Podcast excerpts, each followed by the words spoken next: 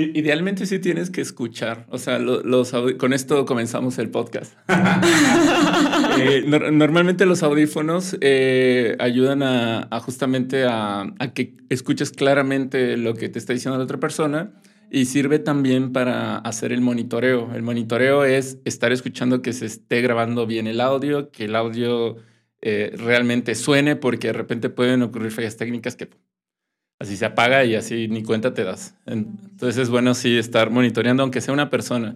Si nosotros no tuviéramos, luego una persona en cabina, cuando es radio, sí lo está monitoreando. o sea, mm, hay alguien que sí debe estar cuidando eso. Ok, Muy bien. Bueno, pues eh, sean todos bienvenidos a un podcast más.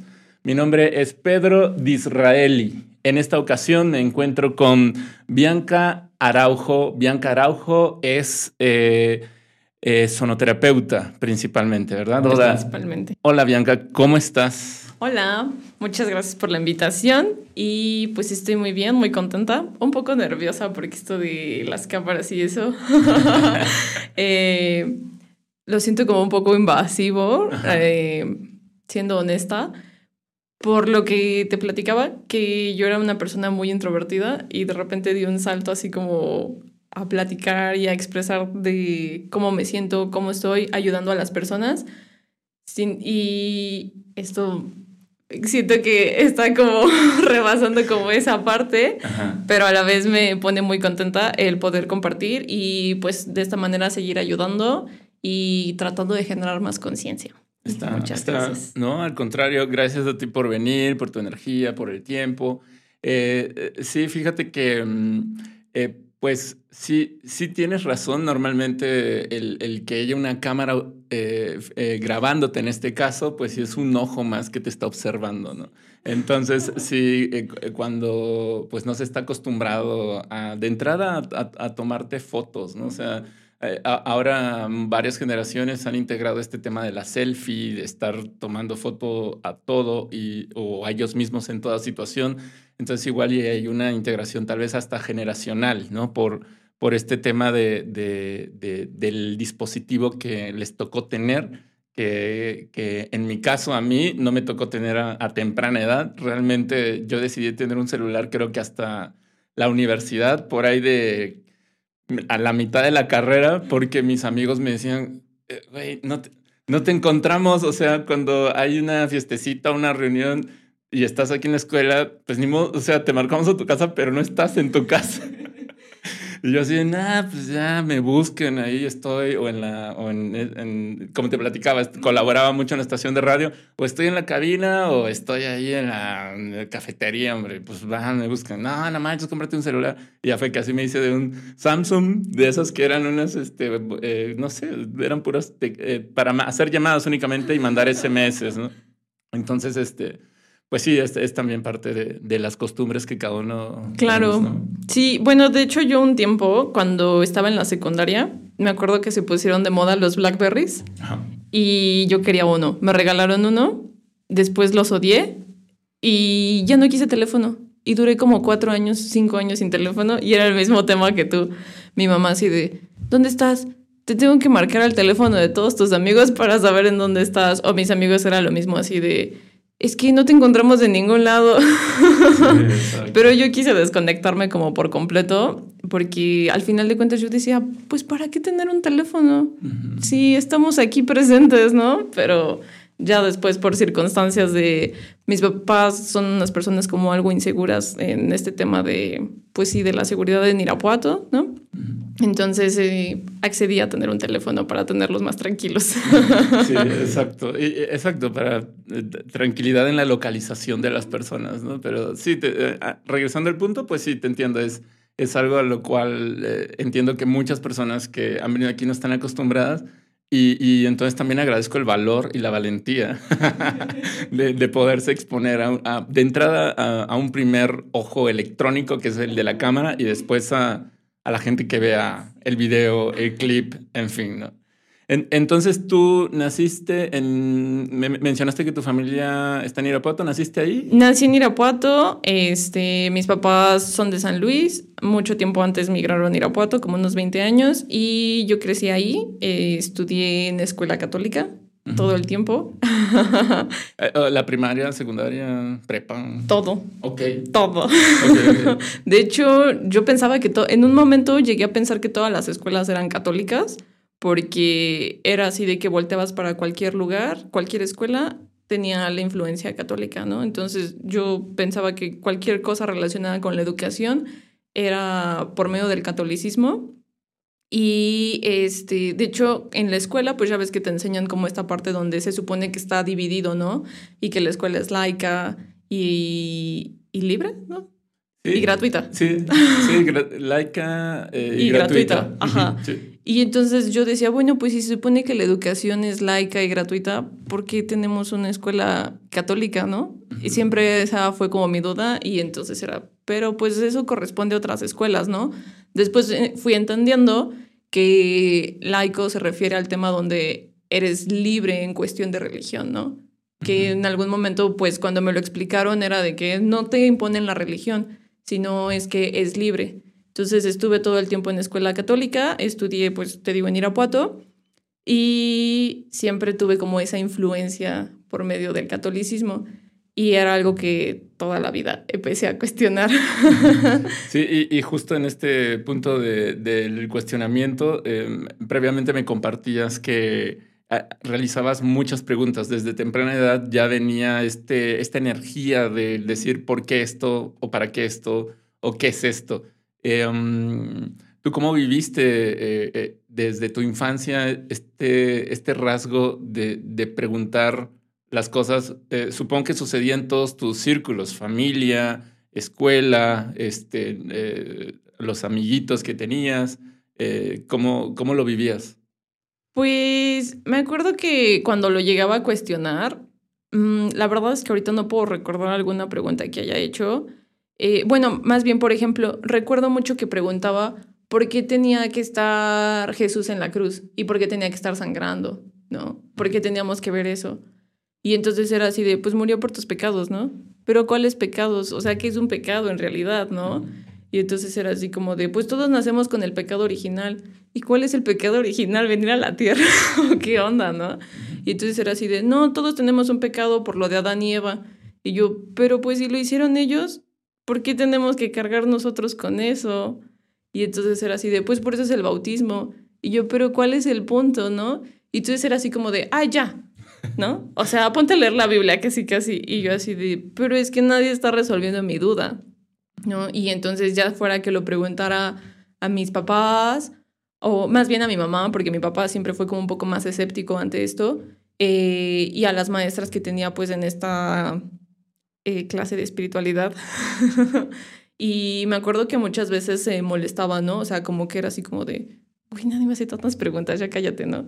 Y así de, ay, y me respondían con otra cosa que ni al caso, y pues ya te quedas callado, ¿no? Y pues gracias a eso, creo que fue parte de que me empecé a ser un poco más introvertida, porque al momento de yo preguntar nadie respondía, entonces yo pensaba que la que estaba mal al preguntar era yo, porque no existía como ese trasfondo.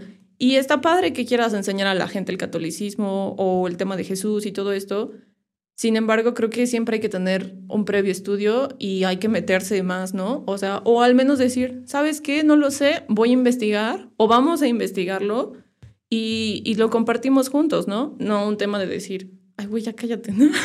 Sí, y, luego en esta situación religiosa o en los mitos fundacionales eh, eh, religiosos, hay mucha magia, ¿no? O sea, hay, hay muchas situaciones que tal vez no tienen una explicación cognitiva, lógica eh, de, las situaciones y entonces meten y van a seguir metiendo en, en, problemas o en, en, duda a toda persona que lo cuestione. Y, creo que eso ha sido, entre muchos otros factores, hablando específicamente de la religión católica, uno de los, eh, eh, una de las variables en que que ha hecho que la gente pues ya no, ya no sea tan, ya no comulgue tanto o ya no sea tan practicante.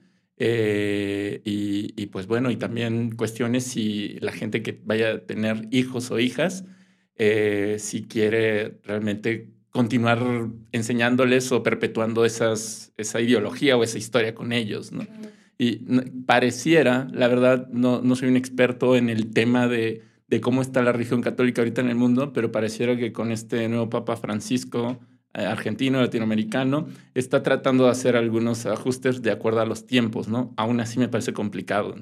Sí, es muy complicado y más por el hecho de que, bueno, creo que es algo como completamente muy específico y un tema muy delicado, el tema de los papás, eh, ya que eh, a nivel como Latinoamérica, que es de los eh, países, de las zonas más católicas que existen, porque si te das cuenta en el lado de Europa, ya la gente ya no es tan católica, o sea, tienen más las iglesias como museos, ¿no? O sea, sí hay gente que va, pero más que nada se aprecia más como una arquitectura, ¿no? El cómo se puede cantar dentro y la resonancia que tiene. Y en el tema de México y Latinoamérica, somos todavía más católicos, ¿no? Em, entonces, ¿qué sucedió? Empezó a bajar un poco más el tema de gente que estaba dentro del catolicismo y es por eso parte que deciden remover al papa, al que estaba antes, que es este Ratzinger. Era Ratzinger, sí. Ajá, y entonces meten a un papa latinoamericano para volver a levantar eh, el auge del catolicismo en la zona latinoamericana porque estaban perdiendo creyentes. Entonces este, entra este papa con estas nuevas ideas para volver a jalar gente al catolicismo porque ya mucha gente ya tiene, o sea, ya somos muchísimos, ya es más complicado tener ese rebaño, ¿no? Tener a la gente dentro de este tema. Y entonces dicen, va, vamos a meter a alguien que vaya más de acuerdo a sus ideas. Ahora hay muchos jóvenes en Latinoamérica. Eh, la mano de obra o la mayoría de la población son jóvenes. Nos interesa que estén con nosotros, nos interesa jalarlos. Entonces, este, meten a este papa con este idealismo completamente diferente a todo lo pasado para volver a jalar a la gente al catolicismo. Sin embargo, pues siguen abriendo estas incógnitas, ¿no? De, pues como lo que yo preguntaba, ¿qué es en realidad esto, ¿no? ¿Y por qué estoy aquí? Y al final de cuentas, al no responder estas preguntas y al, como lo que me sucedió a mí, de callarte o de decirte, ah, ya, ya, busca otra cosa, eh, tú vas haciendo menos cuestionamientos ante las cosas que te van pasando, ¿no? Entonces, ¿qué es lo que sucede? Como lo que pasa ahora en las redes sociales, tú ves algo y ya te lo crees, ya ni siquiera investigas.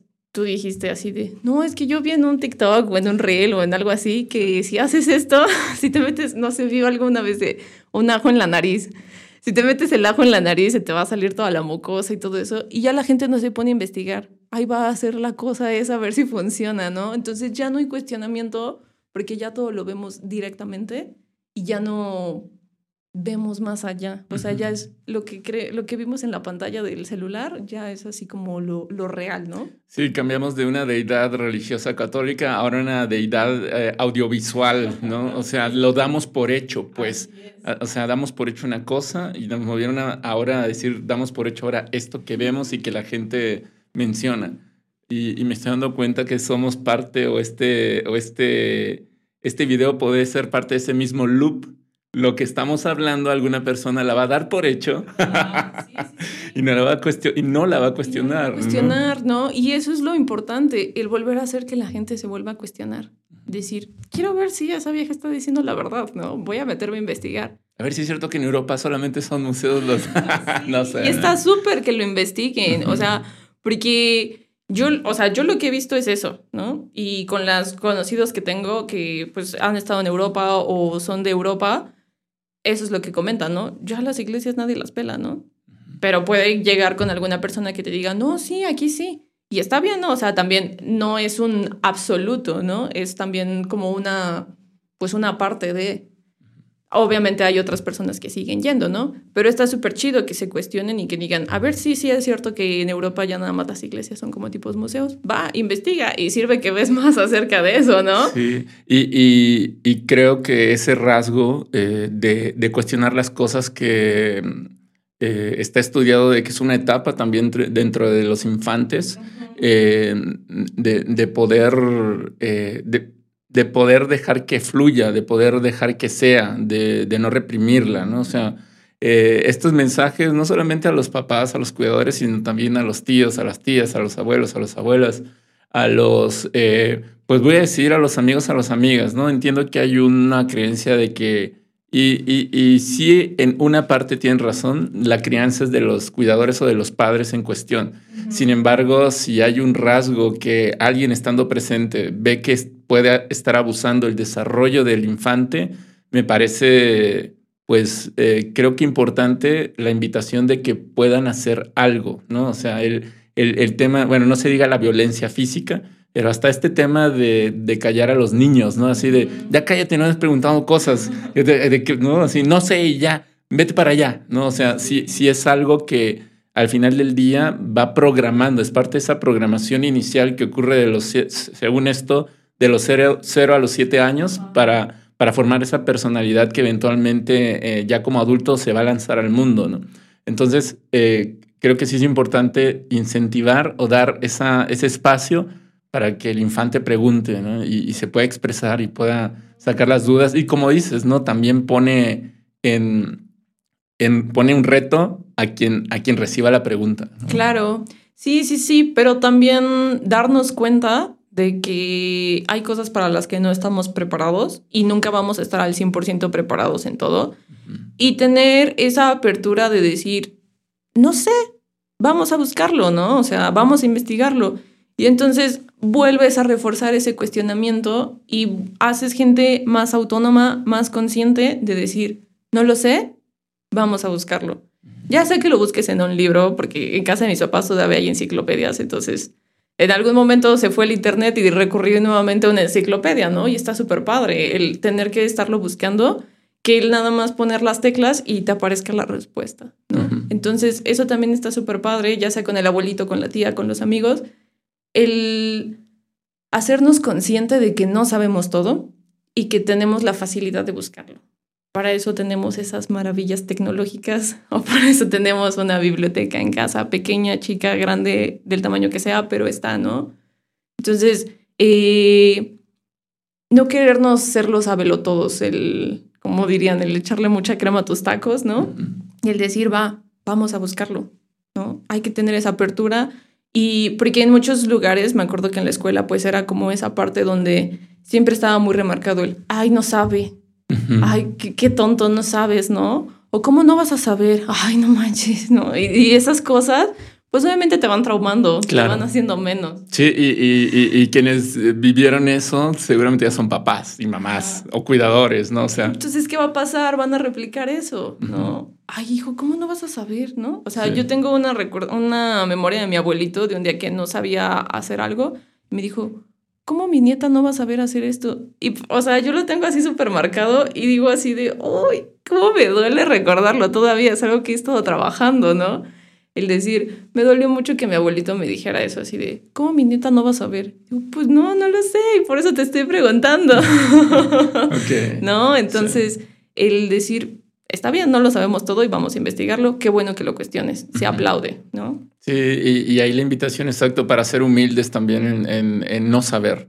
No saber, ahorita hablamos de un momento en donde un niño, un, una, un infante eh, cuestiona a un adulto, a alguien, este, pero vamos, eh, eh cabe en cualquier circunstancia de la vida cuando no se sepa afrontar alguna situación o, o no se sepa qué hacer. ¿no? O sea, en la humildad de decir, no sé, ok, ¿qué puedo hacer para poder saberlo o intentar tener algo de información que me dé un poco de luz? ¿no? Sí, sí, sí, porque por ejemplo yo lo veo mucho cuando hacemos meditaciones o cuando hacemos eventos.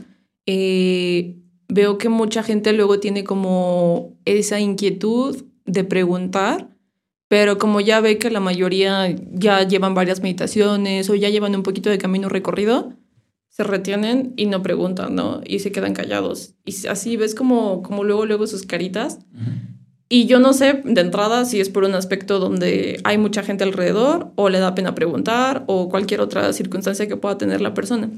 Entonces, terminando, me doy un momento para buscar a esas personas que pude notar algo en su rostro o en su actitud y le pregunto si se quedó con alguna duda.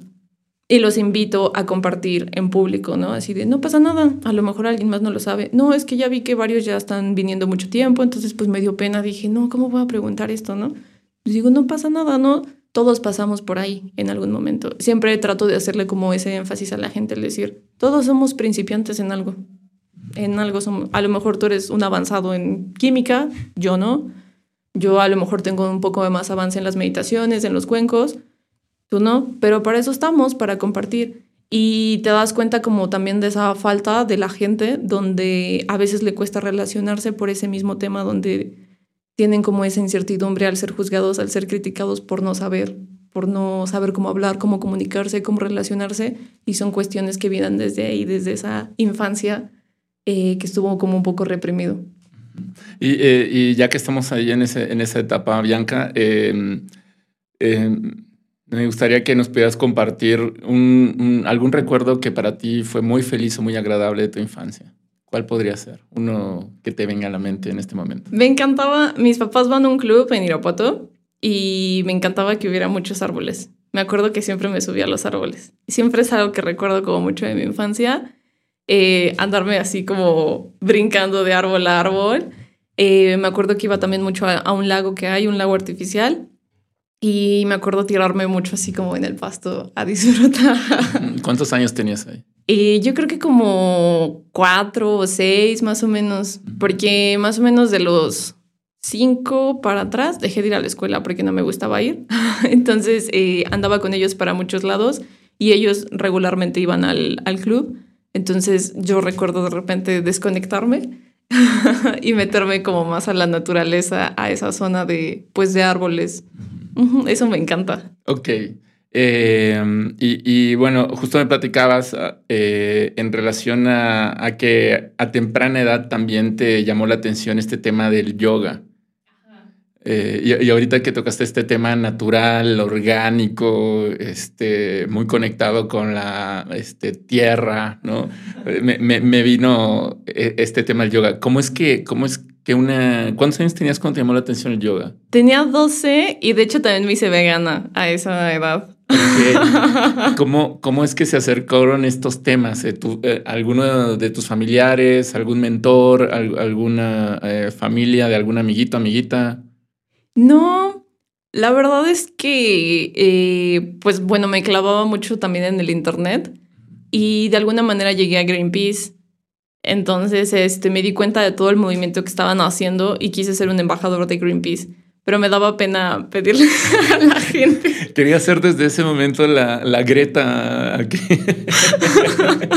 sí, porque me acuerdo que en ese tiempo estaban mucho con lo de Monsanto, no sé si, sí. Eh, bueno, estaban mucho con ese tema de que no querían que Monsanto entrara a México, entonces estaban recaudando firmas para evitar ese, esa onda de Monsanto en México y pues yo me metí y dije, no, sí quiero pero todavía estaba en esa parte como muy introvertida, entonces dije, ¿cómo le voy a pedir las firmas a la gente? Y mi hermana me decía, sí, vamos, vamos afuera del súper y ahí les decimos y no sé qué, yo, no. Entonces como que luego me arrepentí, pero me puse a investigar más acerca de eso, o sea, me puse a investigar de la vegetación, de la alimentación, vi ese tema del gluten que tiene años y que ahora es muy conocido pero bueno, ahora tengo 24, este año cumplo 25, tenía 12 años en ese entonces, ya van 12 años de diferencia, 12, 13 años de diferencia. Entonces, ya en ese entonces era un boom el gluten, pero no estaba tan conocido como ahora, ¿no? Entonces, me puse a investigar más.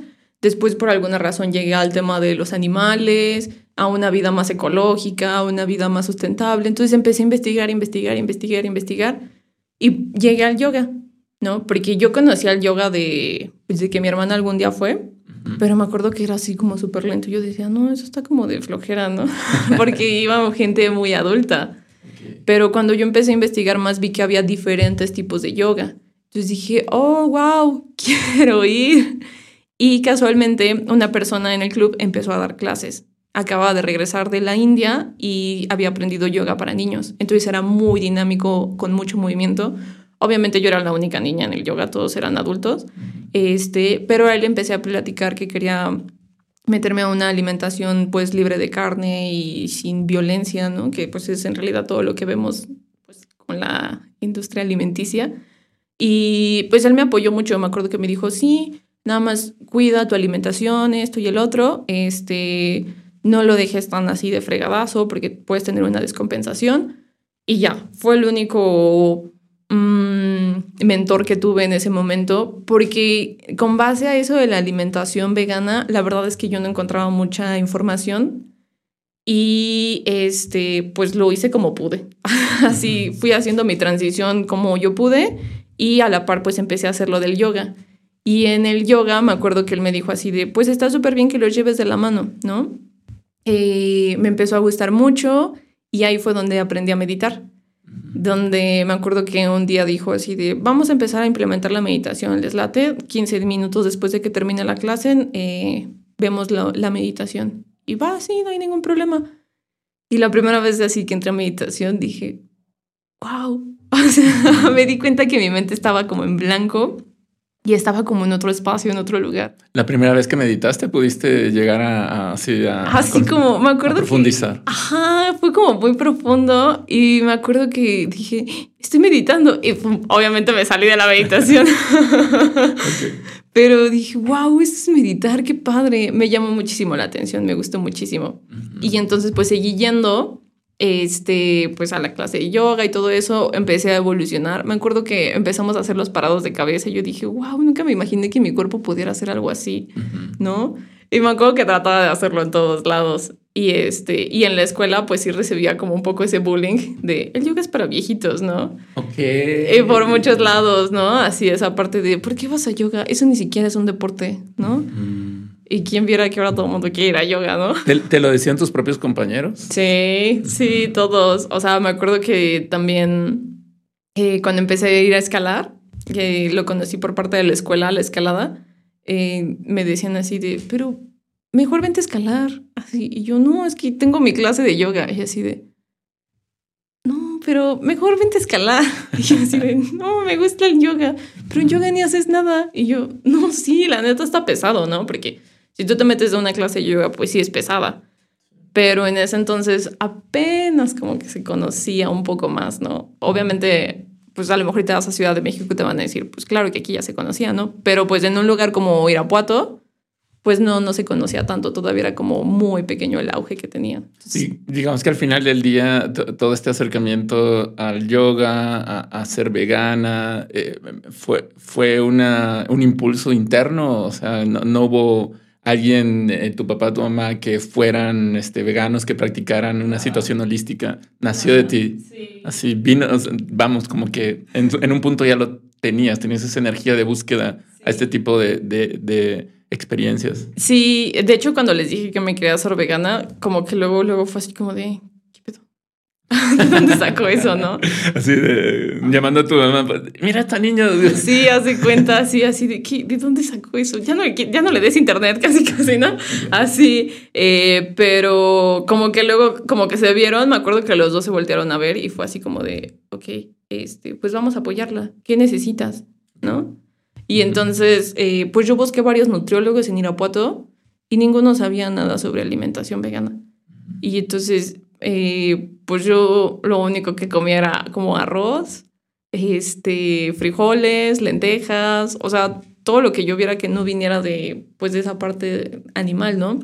Dejé de comer huevo, dejé de comer leche, o sea, nada de que viniera de los animales.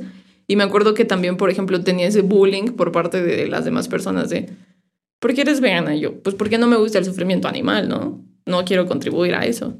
Pero ¿sabías que siguen matando animales? Y yo, claro que sí que siguen matando animales, pero mientras yo estoy contenta con hacer mi parte, estoy bien, ¿no? Al principio me acuerdo que sí me dio como un intense de querer convertir a todo mundo de, no, y esto, y el otro, y la carne te hace daño, y aquello. Y después me di cuenta que era mi propio trabajo, ¿no? O sea, que no tenía que convertir a nadie, con que yo me sintiera satisfecha estaba bien. Y cuando la gente me decía eso de, ¿sabías que siguen matando animales? ¿Sabías que sigue la producción? Yo, mira cómo me como yo esta carne, que no sé qué. Y yo así de, Sí, así mostraban su hamburguesa y no se te antoja, mira que dices de doble carne con tocino y guacamole, mira, no, nada. Ajá, haz de cuenta, así como mucho, mucho tema de ese tipo y yo era así como de, pues no, no se me antoja, o sea, no tengo ningún problema, ¿no? Después yo dije, güey, yo no estoy tratando de convertir, ¿por qué tú me estás tratando de convertir, no? O sea, ¿cuál es tu tema? ¿Por qué tienes un... ¿Por qué tienes una molestia con que yo deje de comer carne? ¿Cuál es ¿Cuál es el punto en realidad, no? O sea, si cada quien vive su vida como quiere, ¿por qué te tienes que meter en que no coma carne? Sí, no, y, y, fíjate que eh, en eso que comentas me recuerda la idea de que cada persona tiene su camino y su proceso. Y dentro de su camino también tiene situaciones que, realizar, que sanar, que, resolver. Y, en este caso, pues a ti te llegó y te contactó este punto de no comer carne para no contribuir con ese, si quieres verlo así, granito de arena a, la, situación que sucede en el mundo. Y con eso estar satisfecha. Y, también el, el cómo el, este punto de los cambios que uno quiere hacer a nivel macro eh, comienzan a nivel micro, ¿no? O sea, cómo eh, eh, al final las personas tenemos que recordar que ese cambio que queremos ver, ver afuera, primero lo tenemos que realizar idealmente adentro de nosotros o con nosotros y eventualmente en nuestro círculo inmediato que también pueda estar abierto a recibirnos, ¿no? O sea, creo que eso, eh, eso da también una, pues una cierta paz, ¿no? Porque muchas, muchas, como, como dices, esta iniciativa de, de contribuir a que no sacrifiquen o, no sea la carne animal uno de los principales alimentos que se consumen en el mundo, pues bueno, pues es, es, tal vez una meta muy, muy dura de lograr, eh, porque el, la inercia de consumo es, es, enorme. Sin embargo, pues bueno, eh, poner tu granito, eh, estar bien con ello y eventualmente dejar que la vida te acerque a personas o comunidades o, o grupos que, que, puedan, este, tal vez en, en, en otra dimensión, continuar impulsando ese hábito, ¿no? Pero de entrada, estar en paz con uno mismo, ¿no? y, respetarlo, también respetar lo que los otros también continuarán o no continuarán haciendo. ¿no? Claro, sí, es que eso es súper fundamental, el respetar y el hacerlo consciente contigo, el por qué lo estoy haciendo, tener como bien mis bases, eh, que me esté llenando la parte que quiero, pues que estoy buscando llenar, ¿no? O sea, que, que satisface eso mío y hacerlo de corazón. O sea, eso es como súper importante. Mientras tienes como bien definidas esas cuestiones de por qué lo estoy haciendo, cómo me estás ah, haciendo sentir esto, pues no, ahora sí que no hay cosa que, que te mueva de ahí, ¿no? Yo la verdad es que tambaleé mucho en eso porque mis papás, pues te digo, me apoyaban bien en eso, me decían, pues va, ¿no? Pero cuídate. Y empecé a buscar esa parte de algún nutriólogo o algo así, porque yo de repente me sentía mal y nunca hubo nadie en ese momento que, que, tuviera como ese conocimiento, pero me acuerdo que yo de lo que buscaba eh, les enseñaba a mis papás, a mi familia y me apoyaba, ¿no? Les decía así como de, miren, no vamos a comer atún por esto y por esto y por esto, ¿no? O sea, les explicaba como todo el proceso de una lata de atún, como todo lo que sucede para que llegue a tu mesa. Y me acuerdo que dejaron de comprar atún, ¿no? Y mi familia empezó a cambiar en esa parte, o sea, siempre fui apoyada por eso, eso se los agradezco muchísimo, porque pues es parte como de esa confianza. Sin embargo, fuera del núcleo familiar había mucho caos, mucho problema. Después empecé a tener problemas estomacales, la verdad es que nunca supe por qué, pero empecé a ir con un médico del estómago, no recuerdo. Un gastroenterólogo. Gastroenterólogo. Y me acuerdo que ese señor estaba enojadísimo de que yo no comiera carne. Mm, o sea, le molestó así en demasía y me decía así de, ¿sabías que las corridas de toro continúan? Y así, o sea, yo le dije a mi mamá un día, ir a consulta es peor, mamá. O sea, porque es algo más nerviosa de lo que me ayuda el señor, ¿sabes? Sí, es consulta o adoctrinamiento. Sí, o sea, hasta me acuerdo que mi mamá me voltea a ver así con cara de, mejor nos vamos, ¿no? Así. Porque yo de repente llegué a tener algunos debates con el señor, con el médico, y era así como de, o sea, recuerda que tengo 12 años, ¿no?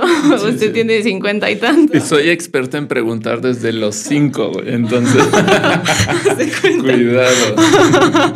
sí, o sea, me acuerdo que un día sí se quedó así como de, ya, bye, párale, ¿no? O sea, no recuerdo qué pregunta le hice, pero recuerdo su cara, así, pero para mí eran momentos muy frustrantes.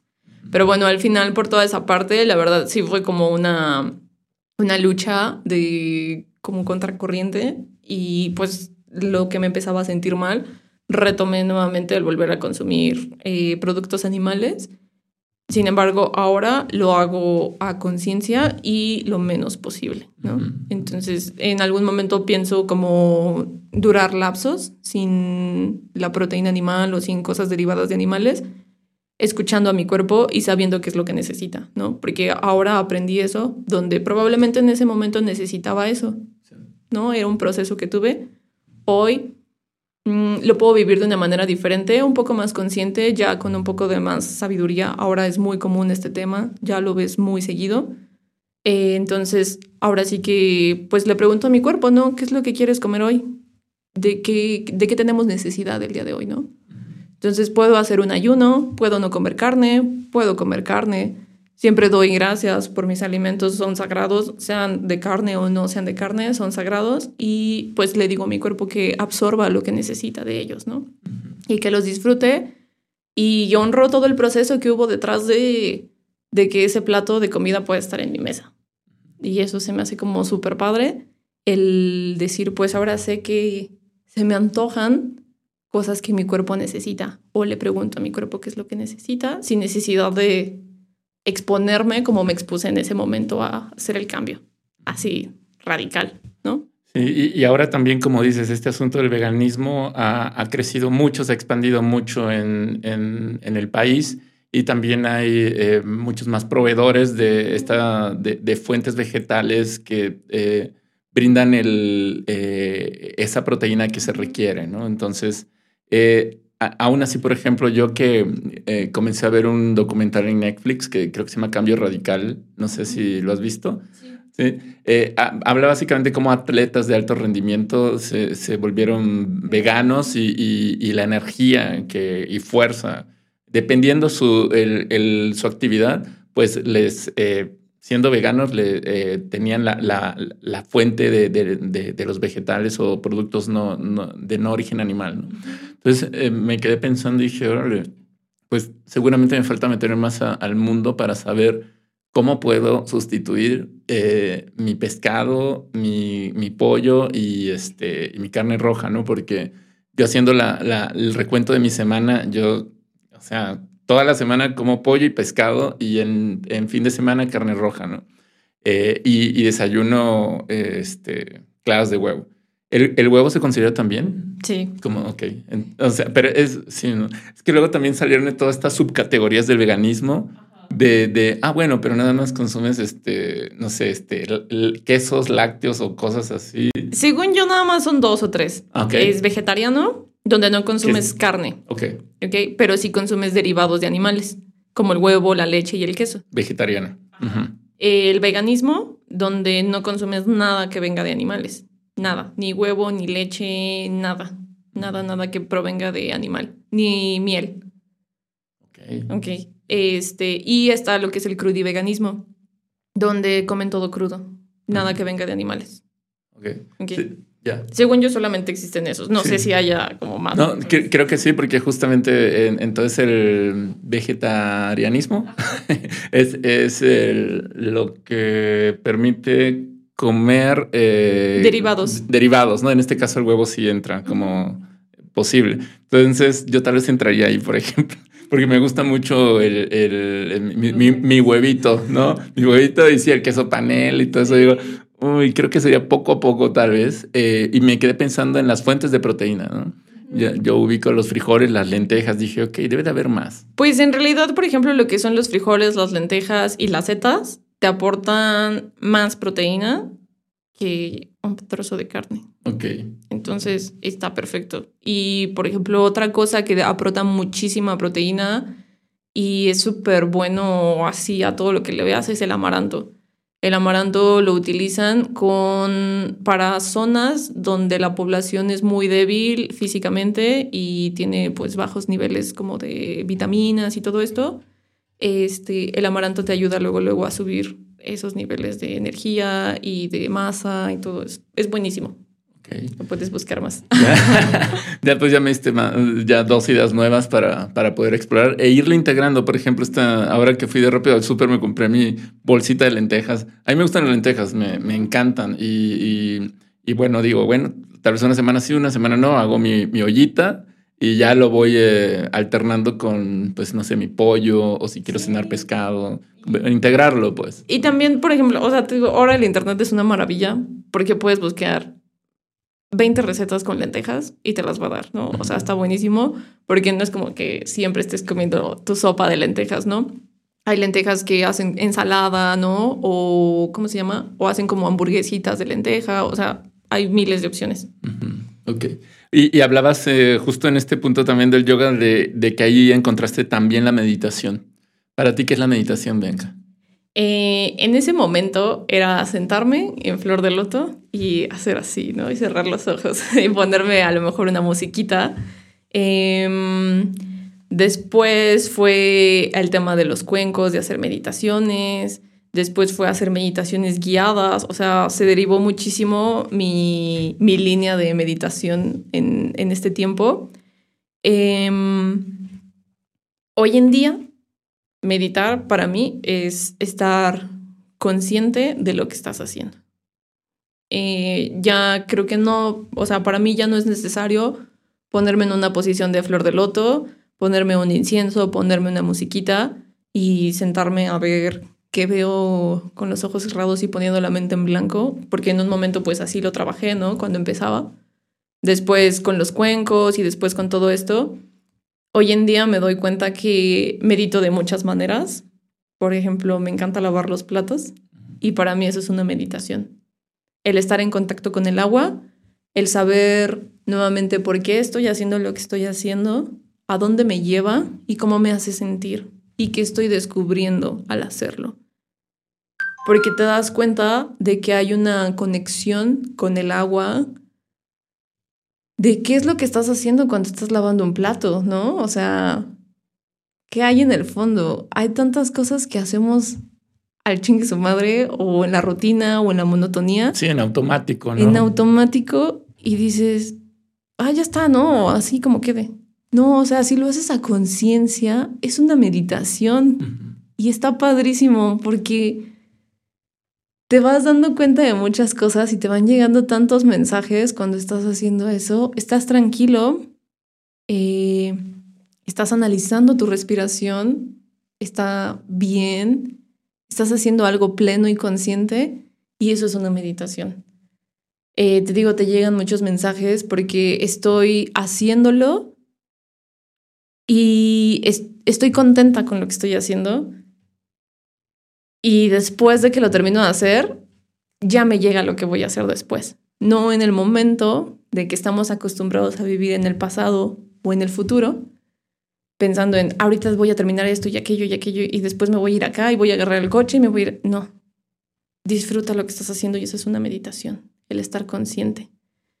Y, y los mensajes es así como de, ay, le voy a decir a la gente, ¿no? Eh, en la siguiente meditación, o sea, solamente estoy pensando como en meditación, meditación, en la siguiente meditación voy a hacer esto, ¿no? Esto me hizo darme cuenta de, eh, no sé, me acuerdo de alguna vez que estaba lavando los platos y, me cayó el 20 de un suceso que había tenido, que me había tenido como muy intensa, así como estaba muy fuera de mi centro y entonces me llegó así de, esto te pasó porque no habías estado consciente, porque habías dejado todo de lado. Cuando estaba lavando los platos, me llegó y dije, ok, necesitaba estar en este momento ahora, meditativo, para darme cuenta de que necesito estar haciendo meditación constante, constante, constante. El estar pleno en cada acción que estoy haciendo. Eh, y, esto Justo lo, lo, mencionabas, eh, la rutina, el automatismo, el deber ser, eh, en, el cual muchas de, las personas que, pues todos los que estamos en esta sociedad, se nos inculca.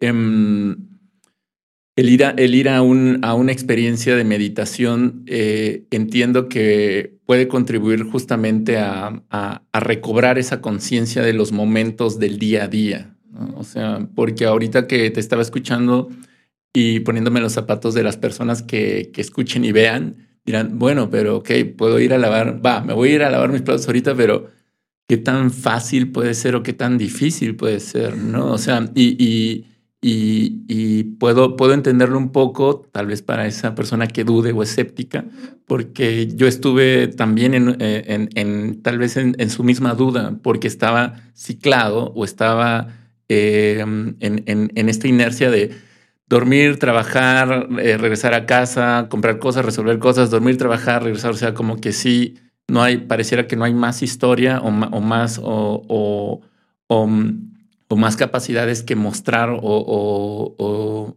cosas que, no sé, que pensar, ¿no? O que hacer o que sentir de mi cuerpo. O sea, parte de la alienación que, nos da el, eh, todo, la misma educación moral, religiosa, eh, eh, educativa, el, mismo pensar que solamente somos seres que venimos a, a, trabajar, ganar dinero, obtener posesiones y valer de eso por lo que obtenemos, pues lleva a ni siquiera regresar a ese punto de, cuestionar qué es lo que estoy haciendo. Entonces, regresando a mi punto, eh, la meditación puede ayudar a esas personas a recobrar esa conciencia de, de, de ese tipo de momentos y, eventualmente, me imagino, conectarse también a algo más, más allá que solamente ser un número en la nómina de sus empresas. Sí, sí, sí. Bueno, la verdad es que en la cuestión laboral yo lo veo como muy complicado, como estos mentores que ves como en los podcasts y todo esto, donde te dicen así de emprende y no sé qué, y salte de tu trabajo y todo ese rollo. Güey, ¿a dónde estás mandando a la gente? ¿No? O sea, porque esa parte como de sí, vas al trabajo y todo esto, en realidad te tienes que ir a un punto inicial muy, muy, muy profundo en saber siquiera por qué la persona está en el trabajo, por su carrera, por qué estudió esa carrera, qué lo llevó, ¿no? de los chicos con los que estaba en la escuela, por ejemplo, mm, me decían que se iban a meter a ingeniería, quién sabe qué, y ingeniería porque era lo que dejaba mucho dinero. Ni siquiera era porque algo les gustara. Era porque mi papá o yo vi que son de las carreras mejor pagadas, ¿no? Entonces, entrar en esa línea, la verdad es que está como muy complicado porque eh, todo se vuelve como muy monótono y en realidad estás haciendo las cosas por algo económico, ¿no? Entonces yo lo único que podría decir en ese punto es, piensa por qué estás haciendo las cosas y si de verdad te está llenando, ¿no? Ok, entonces al principio es eso, pensar por qué lo estoy haciendo, de verdad me está llenando y en segunda es, quiero hacer algún cambio, ¿no? Y entonces en cualquiera de las opciones, pues obviamente yo los invitaría a hacer esa meditación interna al decir, o sea, eso sería una meditación en realidad, ¿no? El pensar por qué estoy haciendo lo que estoy haciendo. ¿De verdad me está gustando mi trabajo? ¿De verdad me está gustando dónde estoy viviendo? ¿De verdad me llena? ¿Ok? Eso ya sería una meditación. Pero la gente no lo ve como una meditación, ¿no? Entonces, eh, pensar en esa parte y si en este momento lo que tú necesitas es ir a una meditación y sentarte en flor de loto y ponerte el incienso y ponerte la musiquita agradable, está súper bien, ¿no? algo que sí es que, que la gente no tampoco se malentienda al decir que solamente eso es meditar, ¿no? Sino que meditar lo puedes encontrar en cualquier lugar, porque hay gente que te puede decir, es que a mí me cansa mucho estar así, es que no soporto el olor incienso, es que no me gustan los cuencos. Y está bien, no necesitas hacer eso exclusivamente para meditar, ¿no? O sea, es abierto, es algo que está para todos. Y los niños lo hacen cuando son pequeños. O sea, cuando se tiran y se pueden abrir el techo y están así nada más. Eso prácticamente están meditando, ¿no? Pero, ¿qué te dicen? Párate y ponte a hacer otra cosa, no te quiero tirar así. Sí, haciendo sí, sí, no. Totalmente, sí, es reflejado así de que, a ver, tú que no estás haciendo nada, ponte a barrer así, pero pues estoy aquí bien chido, espera. Sí, y está súper padre, ¿no? Pero entonces nuevamente vuelves a esa parte donde te cortaron y te cortaron y te cortaron. Y entonces terminaste en un trabajo donde no te gusta porque te deja mucho dinero, ¿no? Pero volvemos, no es solamente meditar eso, o sea, está en donde tú quieras que esté. Eh, podría, podría ser que se detenga la gente entonces, de lo que está haciendo, que se eh, invitar a la gente a que se detenga un momento. Eso. Así. Respira, conecta con tu respiración. Eh, tenemos lo que es el diafragma, que ese se va bloqueando, se va así como apretando cada que nos asustamos, cada que nos enojamos cada que algo nos sucede, se empieza a bloquear y a bloquear. Entonces nuestra respiración no está entrando como se debe, ¿no? Eh, entra muy poco o en realidad estamos oxigenando muy poco el cuerpo. Por eso viene el estrés, por eso viene este, pues esa mala circulación, ¿no? O sea, todo se deriva de la respiración. Bueno, mucha parte, no todo. Entonces, eh, si de verdad un día te pones así nada más, ah, respiras y dices, ay, qué rico se sintió, ¿no? Ok, ya está. Ahora vamos a ver las cosas diferente. Solamente con que cambies un poquito tu respiración y seas un poquito consciente, ahí ya empiezas a hacer un cambio. Y ahorita justamente mencionabas eh, que tienes 24 años. Y eh, ya hasta este punto que escuchamos parte de tu, de, de, tu historia. Ahorita nos vamos a meter más en el, en el tema de, de, cómo es que llegaste también a todo este tema sonoterapéutico. Eh, eh, ¿cómo, ¿Cómo fue ese, ese paso de, ser infante, que ya nos platicaste un poco, a ser adolescente con, todas, con toda esta creencia? y a llegar ahorita a tus 24 años como una mujer adulta. O sea, eh, pareciera que estás inmersa, has estado inmersa todo el tiempo en, en, una, en una vida holística. Eh, ¿ha, sido así o, o, o, has tenido tus etapas, tus, eh, donde tal vez, no sé, has experimentado algunas otras formas de vida, voy a decirlo así, dentro de la convención que existe, ¿no? Sí. sí, porque creo que es importante que, lo comentes, porque eh, pues también hay un lado, pues un lado humano mundano, ¿no? Eh, que, que, que, la gente dirá hasta este punto, mira que una mujer a sus 24, casi 25 años, totalmente holística, aquí casi, casi llena de luz, con mucha sabiduría. Eh, y, qué pasa con, con también, o, con esos momentos también de la vida, como la misma adolescencia, donde hay eh, pues muchos cambios, ¿no? Y, también un, eh, un, ímpetu de buscar pertenencia a determinados grupos sociales, no solamente familiares, ¿no? Ahí viene justamente un poco el, el, romper con el núcleo y buscar uno, uno propio, ¿no? ¿Te encontraste gente igual de holística? ¿No? Este, ¿Qué pasó? Sí, tú, o sea, sí viví esa parte y la verdad es que un tiempo me, pues me juzgué, me vi mal, ¿no? O sea, me, pues sí, me castigaba o me regañaba por eso que viví. Y antes, pues de entrar a detalle, eh, hoy abrazo a esa Bianca que tuvo que vivir también esa parte para saber qué era lo que quería y qué no quería, ¿no?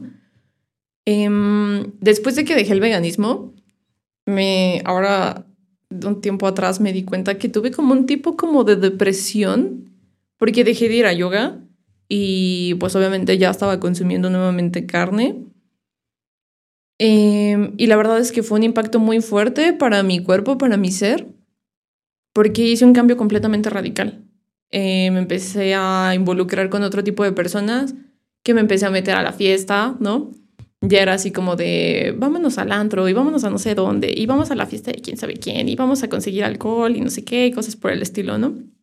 Y también, eh, bueno, ella tenía como 15, 16 años más o menos y me empecé a relacionar con gente mucho más grande que yo. Entonces, este, siempre me costó como un poco socializar en la escuela. Mis amigos de la escuela eran solo mis amigos de la escuela. Por fuera no me veía con ellos, ¿no? Entonces, por fuera tenía otros amigos que eran más grandes, que obviamente con ellos sí tenía acceso a fiestas, acceso a antros, acceso a alcohol, acceso a cosas que no correspondían a mi edad.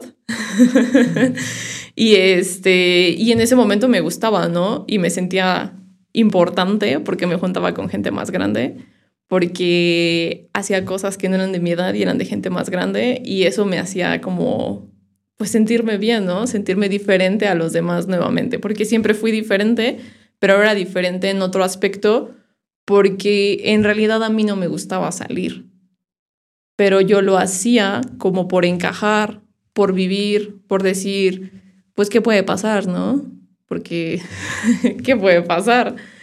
Y entonces era como mis compañeros de la escuela, era así como de, pues yo ya fui a un antro, ¿no? Y tú apenas sigues en tus fiestas, ¿no? Entonces yo ya quería involucrarme con otras cosas que pues no correspondían. Creo que siempre viví como muy acelerada a, a lo que correspondía a mi edad. Entonces, este, pues sí, me desconecté completamente de esto, me metí completamente a la fiesta y después de un tiempo eh, me dio un tiempo de meterme a todos los conciertos que podía ver. Trabajaba solo por conciertos y por antro, se hace cuenta, porque dejé la escuela, dejé la prepa, porque no me gustaba ir a la prepa. Este, entonces me metí a trabajar. Yo decía que pues la escuela no, no me estaba aportando nada porque en la escuela donde estaba solamente yo sentía que era así como de, este, pues lean tal página y hagan un resumen y hagan esto y hagan el otro y yo no sentía una explicación de verdad detrás de, ¿no? Entonces me le dejé de tomar el gusto y yo decía, pues para eso yo puedo estudiar en mi casa. Entonces me puse a estudiar en mi casa, saqué la prepa abierta y seguía trabajando. Entonces yo dije, pues lo que ustedes hacen en tres años, yo lo hice en un año y creo que aprendimos lo mismo, ¿no? Entonces, este, porque ya lo que, obviamente lo que no supiera, buscaba asesoría o lo buscaba en internet, ¿no? Así, o los libros. Estaba así como con esas tres. Me empecé a meter, te digo, eh, eso me dio más tiempo para trabajar, para tener más dinero, para seguir yéndome de fiesta y para seguir pagando mis conciertos. Entonces me, me fui inmersa en eso, por completo. Unos cuantos años, la verdad, que habrán sido unos tres, cuatro años más o menos. Okay. Sí. Ok, viviste ese, registraste ese, esa, probaste esa parte de, de pues, eh, salir de fiesta. Eh, ¿Tomabas alcohol? Sí. Tomar alcohol, eh, bueno, divertirte como, como, pues, como tú querías o, entendías o necesitabas en, en tu adolescencia, ¿no? sí, fíjate que es un, es un tema que ya, ya viéndola a la distancia, o sea, a mis 40 años, viendo mi, mi adolescencia o mis 20, digo, creo que estuvo bien todo lo que viví, pasé, hice y no hice. O sea, porque eh, yo, pues, eh, de, pues, un poco, mis, no un poco, mis decisiones de, de, de, de relacionarme con amigos que les gustaba el alcohol era porque para mí el alcohol era igual a, ah, me siento desinhibido, me siento alegre y, y, en el desmadre con otras personas pues me, me, me da mucha diversión. Y entonces eso lo buscaba replicar porque así es, es, una, es una sensación casi adictiva, no necesariamente por el alcohol, en mi caso, sino por el ambiente. Eh, eventualmente a lo largo del tiempo, eh, acomodando ese punto de cómo me puedo divertir de otras maneras o me puedo divertir de la misma forma, pero sin necesidad del elemento del alcohol, ¿no? Pero pasó un tiempo, pues, varios años. sin embargo, a lo que voy es de que yo, yo invito, eh, bueno, ahora los invito, ¿no? Pero mentalmente lo pensaba, digo, toda persona tiene que pasar por un momento de desmadre en su vida que lo haga así, eh, deschavetarse un poco y encontrar ese otro polo en el cual ha vivido cómodo muchos años saliendo de su infancia. ¿no? Porque sí, la familia nuclear, la infancia es un espacio muy seguro y es una etapa muy distinta a la que se va a acceder cuando se entra la adolescencia. Y en la adolescencia viene eh, comenzar a romper ciertos patrones y, y, ciertas ideas o imágenes que se tienen para generar las propias. ¿no?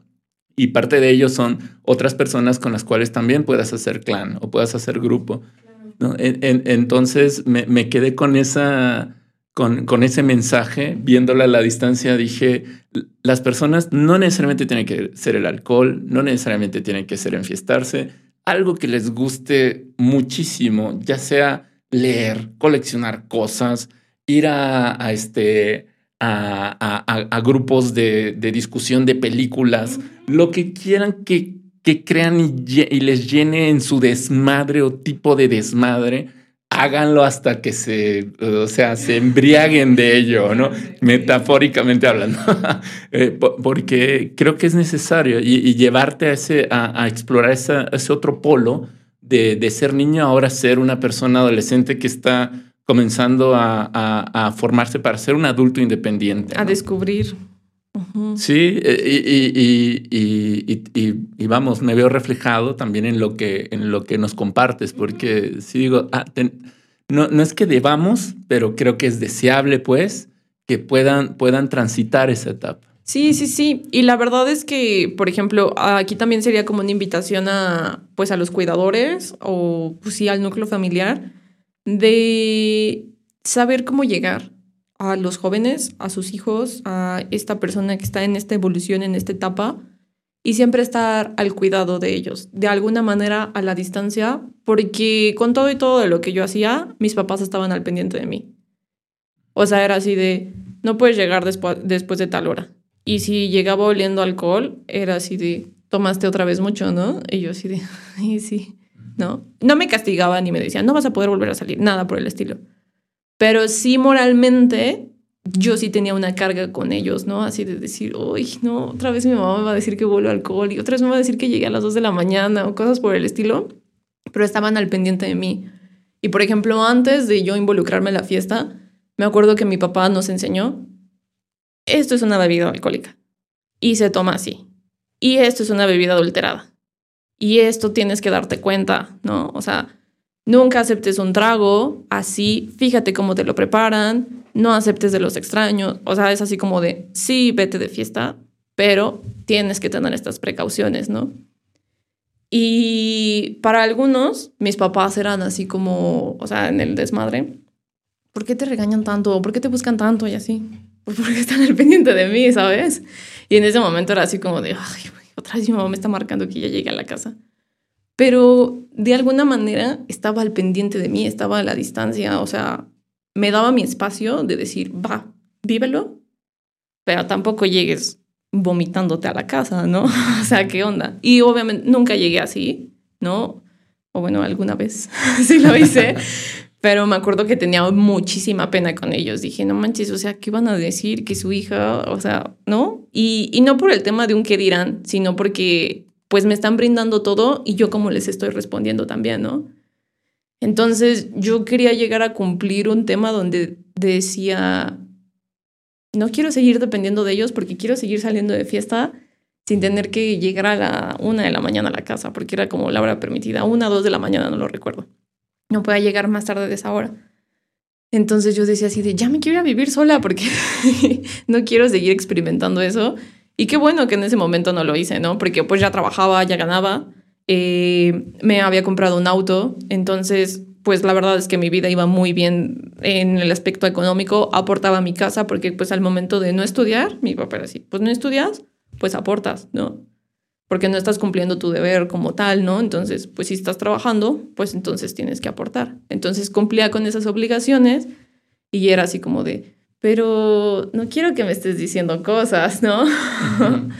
y ahora entiendo que era esa parte de el cuidarme, del decir, pues sí, salte, pero también tienes ciertas obligaciones aquí y también estamos al pendiente de ti. ¿no? Sí, creo, creo que eso que acabas de decir es, es parte esencial de la fórmula, de la ecuación. O sea, eh, y este, porque sí, cuando uno es adolescente, adolescente o entrando a esta primera etapa adulta este, en, tus, en los 20, eh, aún creo que, que, que, exacto, puede ganar, puede ganar el entusiasmo de, de, de la fiesta, de la diversión. Este, y, el autocuidado tal vez no está tan formado o, tan fuerte en, las, en, las personas. Entonces, sí, sí es importante. Necesitas ese apoyo. Sí, no, y aprenderlo. O sea, o sea ahorita que lo cuentas, pues sí, mi, mis papás, más mi papá, eh, era quien estaba más al pendiente de, de a qué hora llegaba, este, de cómo llegaba. De, y sí, o sea eh, ya la distancia también lo veo distinto, ¿no? O sea, los altos que puso, los, los, enojos que, que, me, que me expresó, o sea, en su momento, pues tal vez los veía con, con, con un aire de represión, sin, sin embargo, pues veo que hizo parte de la labor que tienen los padres, los cuidadores, que es también poner límites. Y creo que eso es importante, eh, que eventualmente Tal vez un adolescente que nos está escuchando va a decir: No le va a caer. No quiero límites, me limitan ya mucho. tal vez no, Todos estábamos ahí en algún momento. exacto. E, e, eventualmente, tal vez eh, eh, los va a entender o que, o, si escuchan y ven esto, pues comiencen a, a ser un poco más comprensibles o, y si pueden un poco compasivos, es la tarea de ellos, ¿no? Y, y claro, eso sí, voy a irme a otra parte de la fórmula. También está en nosotros ir negociando esos límites también, ir gestionando, porque de acuerdo, tal vez los papás tienen una creencia, un entendido de cuál es el límite permitido. Sin embargo, también nosotros transitando esa etapa de adolescencia o de fiesta, también nos conocemos y sabemos cuáles son nuestros propios límites en nuestros propios entendimientos. Entonces, lo, lo comento porque yo sí hablaba con mi papá, decía, a ver, a ver, ok, sí, la ok, en esta sí la regué y sí, no te digo nada, ¿no? Pero en esto o en esto me parece, o yo creo, o lo que necesito, ¿no? O sea, creo que se puede también eh, eh, negociar y se puede hablar y están en el derecho de hacerlo para poder, pues también encontrar un algo que no, no, haga, no los haga sentir que los va, les va a reprimir o les va a eh, acotar la experiencia. ¿no? Entonces, bueno, entonces así con, con, esa, con esa etapa. ¿Y, ¿Y qué pasó después? O sea, ¿qué pasó? ¿Te cansaste? Eh, ¿Hubo una situación eh, crítica, drástica? Porque ahorita estás en este punto de tu vida, de, en, en, en, este mundo de, de, sanación holístico, energético. Eh, ¿Qué pasó que, que, volviste a ello? Eh, pues sí me cansé. Eh, me molestaba despertar en las mañanas con olor a cigarro. Yo nunca he fumado, no me, nunca me gustó el, el cigarro ni nada por el estilo, ni el olor. Entonces ya estaba como molesta de despertar en las mañanas con el olor a cigarro, con el cabello oliendo a cigarro me estaba dando cuenta que estaba rebasando mis finanzas al momento de salir, al decir, estoy quedando sin dinero por salir todos los días de fiesta. Bueno, no todos los días, sino el fin de semana. También mis papás era así como de, oye, pues ya te estás metiendo mucho, ¿no? O sea, ya párale un poquito. Así de, ya van dos días seguidos, o este fin de semana también, ¿no? O sea, también era como esa parte, yo así de, ¿no? Entonces, eso también, pues, esa influencia de ellos. Mmm, se sentía muy mal amanecer crudo, la verdad. O sea, ¿a quién le gusta amanecer crudo? de verdad. Y era así como de, ya no quiero amanecer así, ¿no? O sea, no me gusta la resaca, aunque no amanecía así crudísima, ¿no? Pero el dolor de cabeza, ¿no? Como todo eso que conlleva, era así de, ay, ya, por favor, ya, o sea, ya no quiero, o sea, un día no quiero amanecer así, ¿no? Y entonces empecé a salir y empecé a tomar menos pero me di cuenta que era menos sociable. Entonces me di cuenta que estaba dependiendo del alcohol para socializar. Y entonces dije, no, algo está mal. Este, necesito empezar a buscar otras cosas, otras alternativas. Esto ya no me está gustando. No me gusta esto que tenga que socializar con este medio. Voy a buscar otra cosa, ¿no? O sea, y empecé a querer volver a, a esa naturaleza cuando era chiquita que me acostaba, ¿no? en ese momento dejé de ir al club. Entonces, o sea, ya no tenía como acceso a ese espacio. Y yo decía así de, quiero regresar a un lugar natural. Me gustaría irme a acampar, me gustaría, pero no me gustaría irme con los güeyes que salgo de fiesta, ¿no? O sea, quiero un ambiente más sano. O sea, así lo, así lo pedí. Quiero un ambiente más sano. Ya me cansé de esto. Ya estoy cansada de este tipo de salidas, ¿no? Y entonces decidí buscar a Luis. Y dije, Luis, es el de la escalada. Normalmente iba a la montaña porque veía que de repente ponían publicaciones de, de escalada en roca, ¿no? Entonces dije, mm, voy a buscar a Luis. Sí, Luis el sonoterapeuta, que Luis eh, eh, que es un sonoterapeuta también y tienes estas experiencias. Eh, bueno, en ese momento hacía esas experiencias de salir a la montaña y, y conjugar también la parte eh, ¿Sonoterapéutica también? No, él en ese momento no estaba en eso.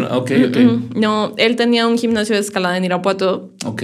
Y este, entrenaba a niños para competencia de escalada eh, pues, estatal, nacional. Entonces, entre semana escalaban en su muro de, pues, su muro de gimnasio y los fines de semana tendían a salir a la roca. O sea, lo que practicaban como entre semana lo hacían allá. Y yo ya había practicado la escalada antes pero yo sabía que los domingos él se iba porque de repente posteaba las fotos. Entonces dije, va, lo voy a buscar porque de seguro el fin de semana va a salir. Y me acuerdo que era un puente para el 21 de marzo. O sea, porque dije, está súper bien porque seguro voy a regresar madreadísima, súper cansada. Y puedo descansar el lunes que no trabajo, ¿no? Entonces dije, va, me late. Y entonces ya lo busqué así, creo que un viernes o un sábado. Y le digo, oye, ¿vas a salir el fin de semana? Sí, nos vamos a tal zona, ¿no? Ah, órale, ¿puedo ir contigo? Sí, vente, nos vemos a las 8 de la mañana. Pues ya dije, va, voy a ir. Salí el sábado y dije, me tengo que remeter más temprano porque mañana me voy a levantar temprano. Entonces igual, no sé, no tomé o tomé muy poco, no recuerdo. Y me acuerdo que fue la carrilla de que, ¿cómo que ya te vas a meter? Pero así vamos a ir a tal lugar, que no sé qué, que la, la. Y yo, no, yo me voy a meter porque mañana me tengo que levantar temprano. No, que, si, que llegas en vivo, algo así recuerdo que me dijeron. Y yo, no, porque voy a la montaña y algo me puede pasar, ¿no? O sea, era consciente como de esa parte. Entonces dije, no, me metí temprano, hasta me acuerdo que mis papás así de, ¿qué onda? ¿Por qué estás aquí tan temprano? Y yo es que mañana voy con Luis, el de la escalada, a, pues vamos a ir a la montaña, la, la, entonces me tengo que levantar temprano. Ah, órale, súper. Bueno, ya está, me dormí, me desperté temprano, llegué con él y todo. Me encantó la experiencia. O sea, el... me acuerdo que fuimos a una zona que se llama Mandujano, que está hacia Salamanca, y son unos prismas basálticos. Son así como rocas gigantes, así súper padres. Una naturaleza, una arquitectura de la naturaleza, así padrísima. Me encantó y el oler, ¿no? El ver a los animales ahí pastando, porque pues hay borriquitos y así, porque pasas por una comunidad y el tocar la roca y el todo eso, dije, no manches, quiero regresar a esto. Escalé, este, algo muy sencillo porque pues no traía la, la experiencia, bueno, pues la práctica, ya hace mucho que lo había hecho. Y dije, quiero regresar, quiero regresar a escalar, quiero regresar a escalar. Entonces dije, va, me voy a volver a meter, ¿no? Entonces platiqué con Luis y me dijo, sí, las clases son lunes, eh, miércoles y viernes a las 8, no sé qué, te vienes. Yo salí a las 8 de trabajar, entonces dije, salgo, le voy a pedir a mi jefe 10, 15 minutos antes o así en punto. Y lo que me tarde, Irapuato es muy pequeño, llegas en 10 minutos a todos lados. Este, entonces dije, va. Entonces me empecé a meter y me acuerdo que hasta se sorprendió el día que lo vi. Así de, ¿sí viniste? Y yo, pues sí, sí me quiero meter, ¿no? Y entonces pues me empecé a involucrar más en el entrenamiento y al momento pues de hacer ejercicio pues liberas endorfinas, ¿no? Entonces te sientes feliz el, volver a sentir tu cuerpo cansado de un entrenamiento se siente muy bien. O sea, dije, wow, quiero volver a sentir algo así, ¿no? O sea, empecé como a ser un poco más consciente de esa parte y dije, no, sí me quiero volver a meter, o sea, sí quiero. Y ya dije, me voy a comprar mis zapatos, porque para escalar necesitas unos zapatos especiales que son las gatas, y me voy a comprar mis gatas y ya está, ¿no? Entonces, pues obviamente el recurso que tenía destinado para la fiesta, pues lo empecé a destinar en la escalada, ¿no? Entonces empezás como, pues de alguna manera a sustituir tu hobby, pero pues es un hobby más natural, ¿no? Y pues obviamente a los chicos con los que salía el fin de semana, pues no les pareció mucho la idea, ¿no? Porque así, ¿cómo ya no vas a venir? Y no sé qué, y así. Y yo, pues no, no, o sea, estoy ocupada. Y aparte, pues ya al momento tú de involucrarte pues con los chicos de acá de, del gimnasio, pues obviamente tienen su círculo social y de repente que se iban al café o que se van a un restaurante a cenar entre semana, o vámonos al cine, y te das cuenta del ambiente natural, sano, ¿no? En el que conviven donde no te dicen vámonos a un bar, ¿no? Que de repente si era así como que en el restaurante, pues, quien quiere pide su cerveza, tampoco es como que el alcohol está restringido, ¿no? Pero de un ambiente, pues, ya más tranquilo, ¿no? O sea, más relax y más el decir, pues es una convivencia, pues, más sana, ¿no? Entonces yo dije, uy, esto me gusta. Sí, al final encontraste un, balance de, lo que habías inicialmente en tu etapa eh, de, infante conocido, registrado, lo que viviste después en la fiesta en tu adolescencia. Pareciera que aquí justo encontraste ese balance entre ir a la naturaleza, estar en contacto con, con, con eso que también que ya había registrado que te llena, junto también una convivencia social, pero ajustando también el, hay ciertos elementos específicamente en tu caso del alcohol, ¿no? O sea, dices, ok, pues puedo pasármela bien, divertirme y, y, bueno, y sentirme pues eh, satisfecha, ¿no? Al final del día.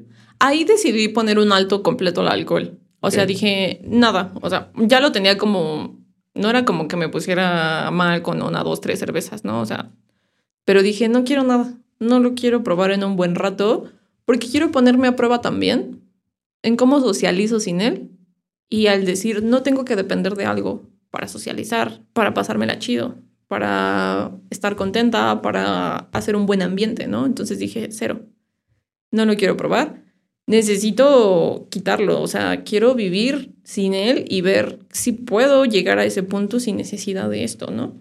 Entonces lo restringí por completo, o sea, yo me puse ese límite, decir no. Y en algún momento eh, que salí con estos chicos con los que salía, me dijeron, ¿por qué ya no tomas? Y yo, no, no, es que no. Pero no quería dar una explicación, o sea, simplemente era así de no. Y era así de, pues, ¿qué te pasó? O sea, ¿qué hiciste que, que los estás dejando? Con el, con el, grupo con el que enfiestabas. Ajá. Okay. Sí, sí, sí. Y era así de, pues simplemente ahorita no quiero, o sea, no, no quiero dar una explicación tampoco, no quiero, ¿no? Y entonces fue así como de, mm, qué raro. Algo ha de haber hecho con el alcohol, o sea, ha de haber tenido una experiencia.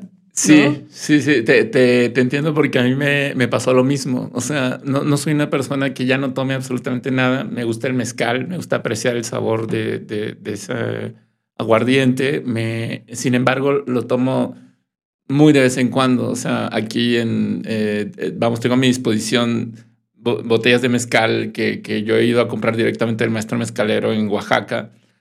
Y, y, no es de que tome diario una o el fin de semana me abra una botella y me lo esté tomando solo. O sea, realmente lo busco para ciertos momentos. Idealmente un poco cuando la situación se presta, ¿no? Donde una reunión, alguien va a traer su cerveza, su vino. Pues yo me llevo mi, ahora sí que mi pachita de, de mezcal para igual darme unos, unos dos shots de una oncita y, y estar ahí conviviendo, ¿no?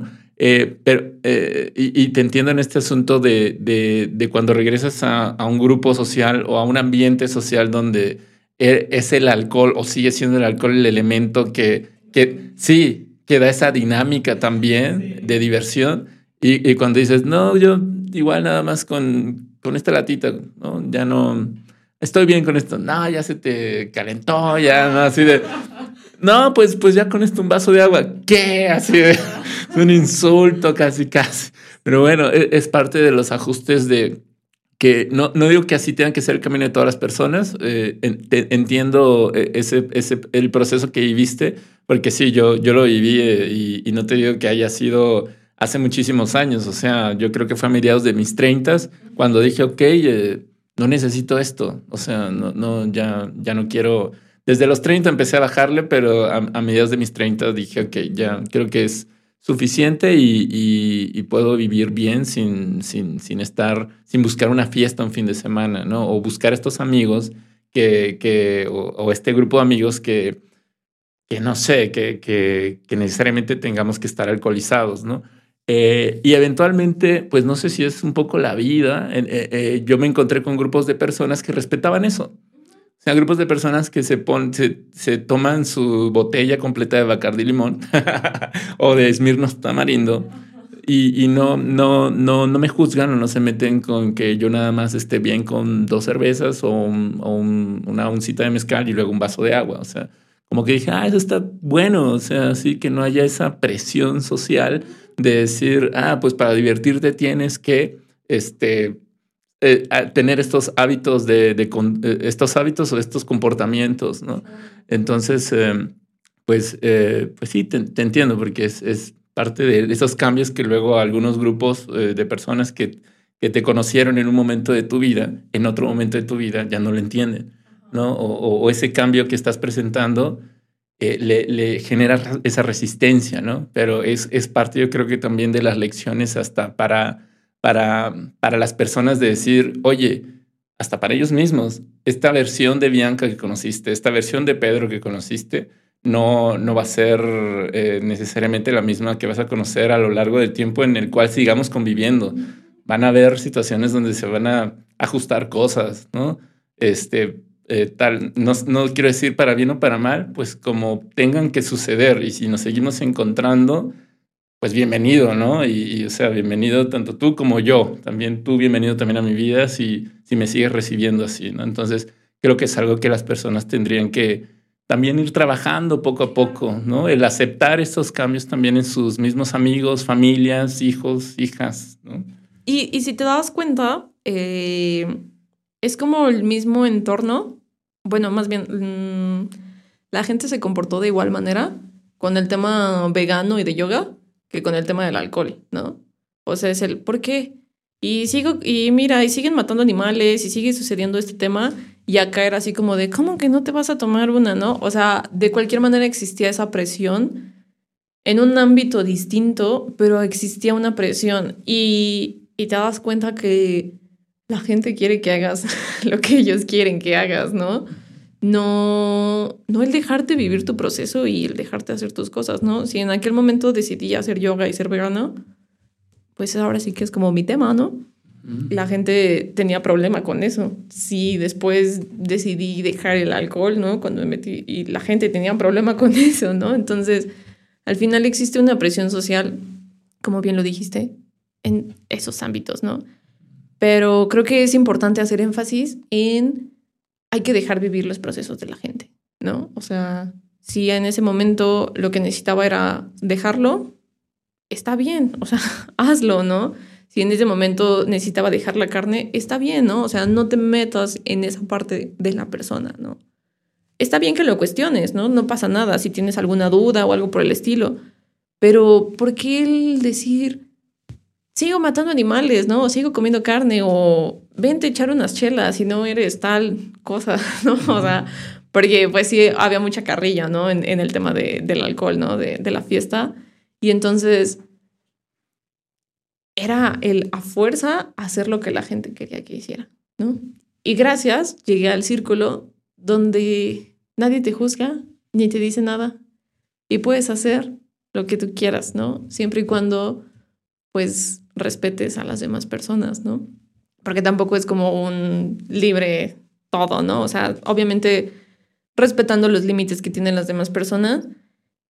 Y eso creo que fue lo que mejor me hizo sentir. O sea, fue cuando dije, creo que voy al lugar correcto. Cuando empecé a llegar a ese punto donde de verdad nadie cuestionaba así como de, ah, que este, nadie ni siquiera, o sea, cuando llegué al sitio de meditaciones, que era lo que te platicaba de la Masterio, que Luis me invitó, me dijo, hay un temazcal, no sé qué, vamos, dan pláticas una vez al mes, la, la, la. Entonces entré a la Masterio del Dragón Amarillo, que en ese momento se llamaba así, y ellos le decían la universidad espiritual.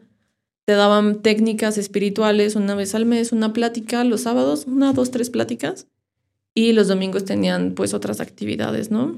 Entonces, de, de, de, volver a conectar con la naturaleza por medio de la práctica de ir a la montaña y la escalada, eh, eh, eh, ahora sí que escaló o te llevó a, seguir profundizando más en, o bueno, llevarte a, esta formación de meditación meditativa? Sí, sí, sí, porque Luis me invitó, o sea, después de lo de la escalada, me invitó a, a lo del masterio, de donde él me dijo, pues hay un sitio donde hacen meditaciones, donde te dan pláticas, está muy padre este, va a venir el temazcal, entonces pues estaría padre que pudieras ir, no sé qué. Y yo, ah, órale, entonces me llamó la atención y yo le dije, es que yo ya había hecho algo así, o sea, lo que ellos están diciendo, yo ya lo había trabajado. Sí, en tu infancia.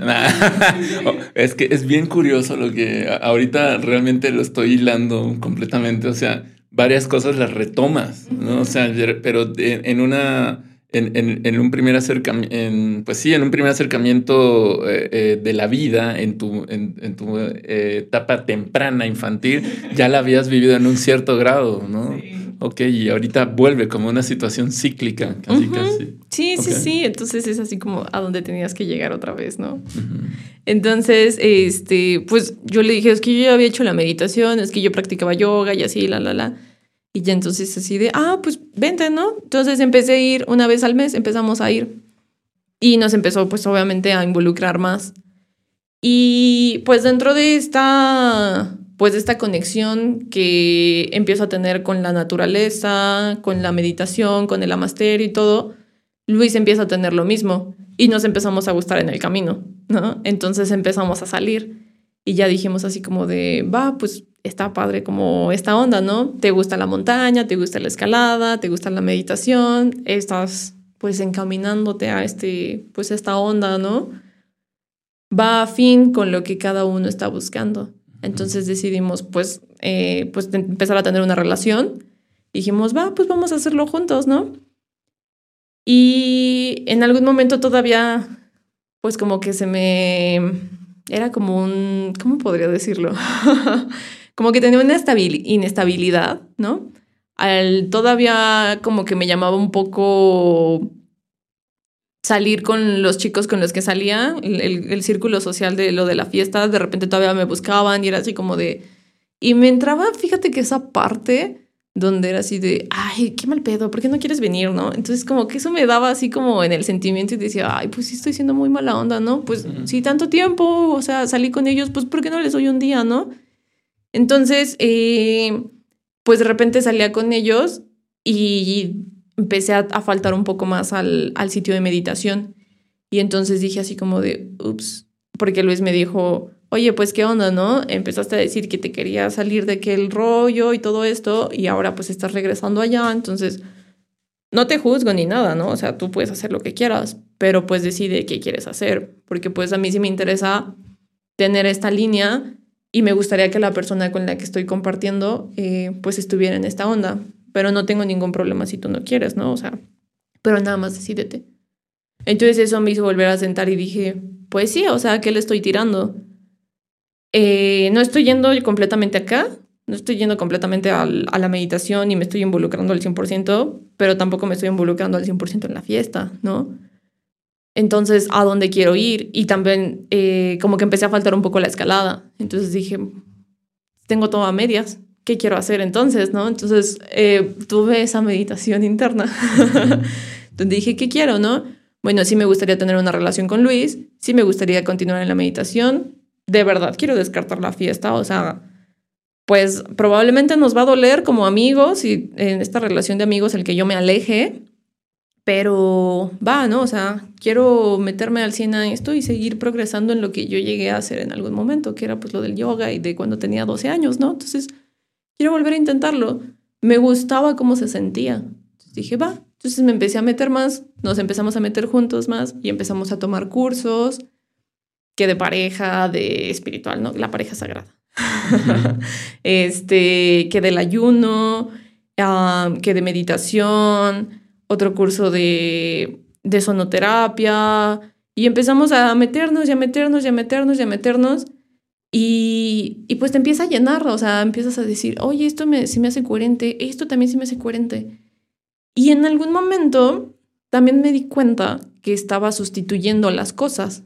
O sea, como que solamente estaba como mmm, llenándome de otra cosa. O sea, ya no era la fiesta, ahora ya me estaba llenando esta parte de los cursos.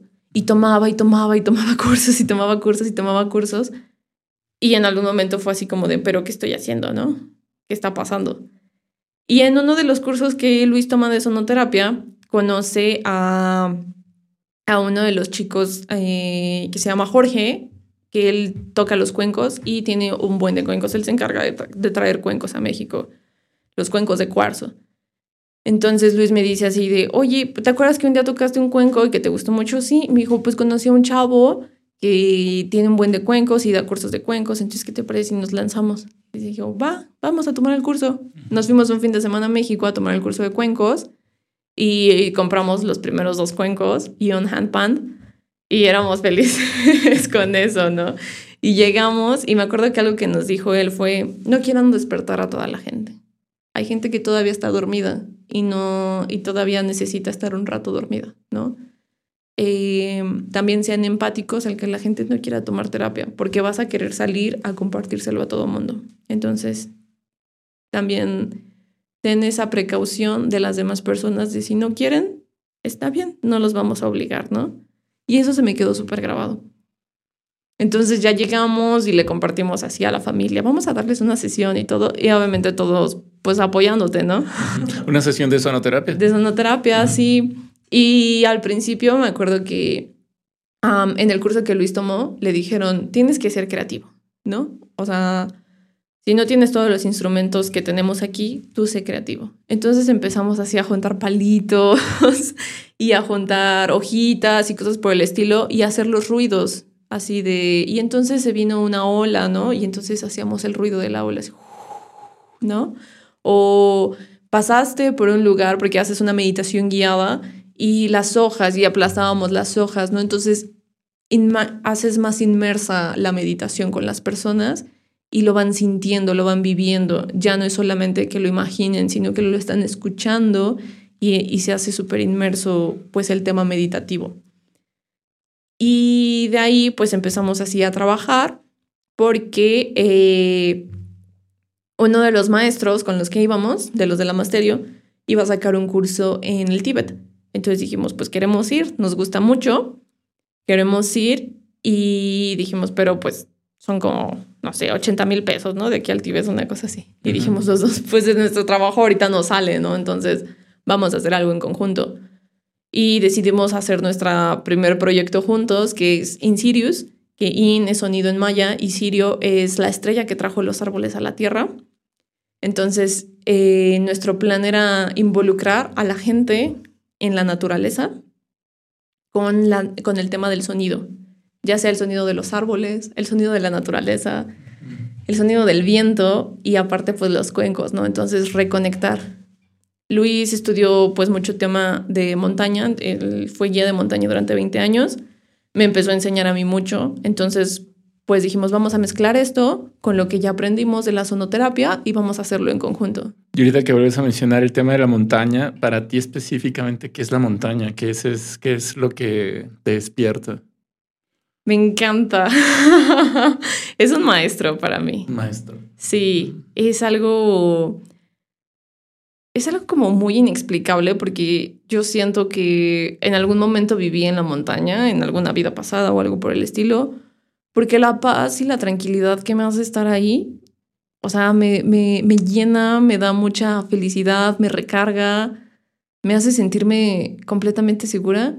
El oler al bosque se me hace maravilloso, el escuchar las aves, solamente los árboles, el saber que el clima no se predice en la montaña, porque en, en alta montaña te puede cambiar el clima en un momento a otro, eso se me hace padrísimo, eso es naturaleza. y pues todo lo que conlleva el sentirte ahí, ¿no? El abrazar un árbol en una montaña no es lo mismo que abrazar un árbol en un parque, ¿no? Ninguno tiene nada de malo, pero la conexión que tiene un árbol de montaña es padrísima. ¿Cuánto ha vivido ahí? Claro. Todo lo que ha visto, todo lo que ha sentido. ¿Cómo le ha tocado ver cambiar las cosas? Sí, los riachuelos también naturales, el agua que fluye ahí. El meterte a un río natural es padrísimo el dormir en la montaña es genial. O sea. Sí, ver las, las, estrellas, eh, digo, hablamos de la montaña, pero fuera de una ciudad llena de toda la contaminación luminosa que hay, o sea, estar en un espacio montañoso y levantar la mirada al cielo y... Sí, a mí me llena ver los paisajes, o sea, me encanta, me fascina. Hay gente a la que no, hay gente a la que le gusta ver Metrópolis, ¿no? Y eso les llena y está bien. Una de mis hermanas es feliz en Monterrey, Ciudad de México y Guadalajara. Yo digo, yo lo más lejos que pueda estar de ahí, ¿no? Pero pues yo respeto su, su punto y si a ella le gusta andar en los malls y todo eso, pues está bien, ¿no? Es su proceso. El mío es otro y cada una lo respeta. A mí me da mucha felicidad y mucha tranquilidad, mucha paz, mucha vitalidad el estar en la montaña, ¿no? Y si a ella le da lo mismo el estar en una ciudad, pues también está padre, ¿no? Pero para mí eso es una, una montaña. y, y, los sonidos, eh, me, quedé pensando en, lo que mm, comentabas con, esta, con, con, este primer, o bueno, los ejercicios que hacían familiarmente cuando después se formaron o fueron a este curso de sonoterapia. Eh, los sonidos de las hojas que, que realizaban y, y me lo imaginé, lo traje así a mi mente y dije, órale, esto debe ser muy interesante, ¿no?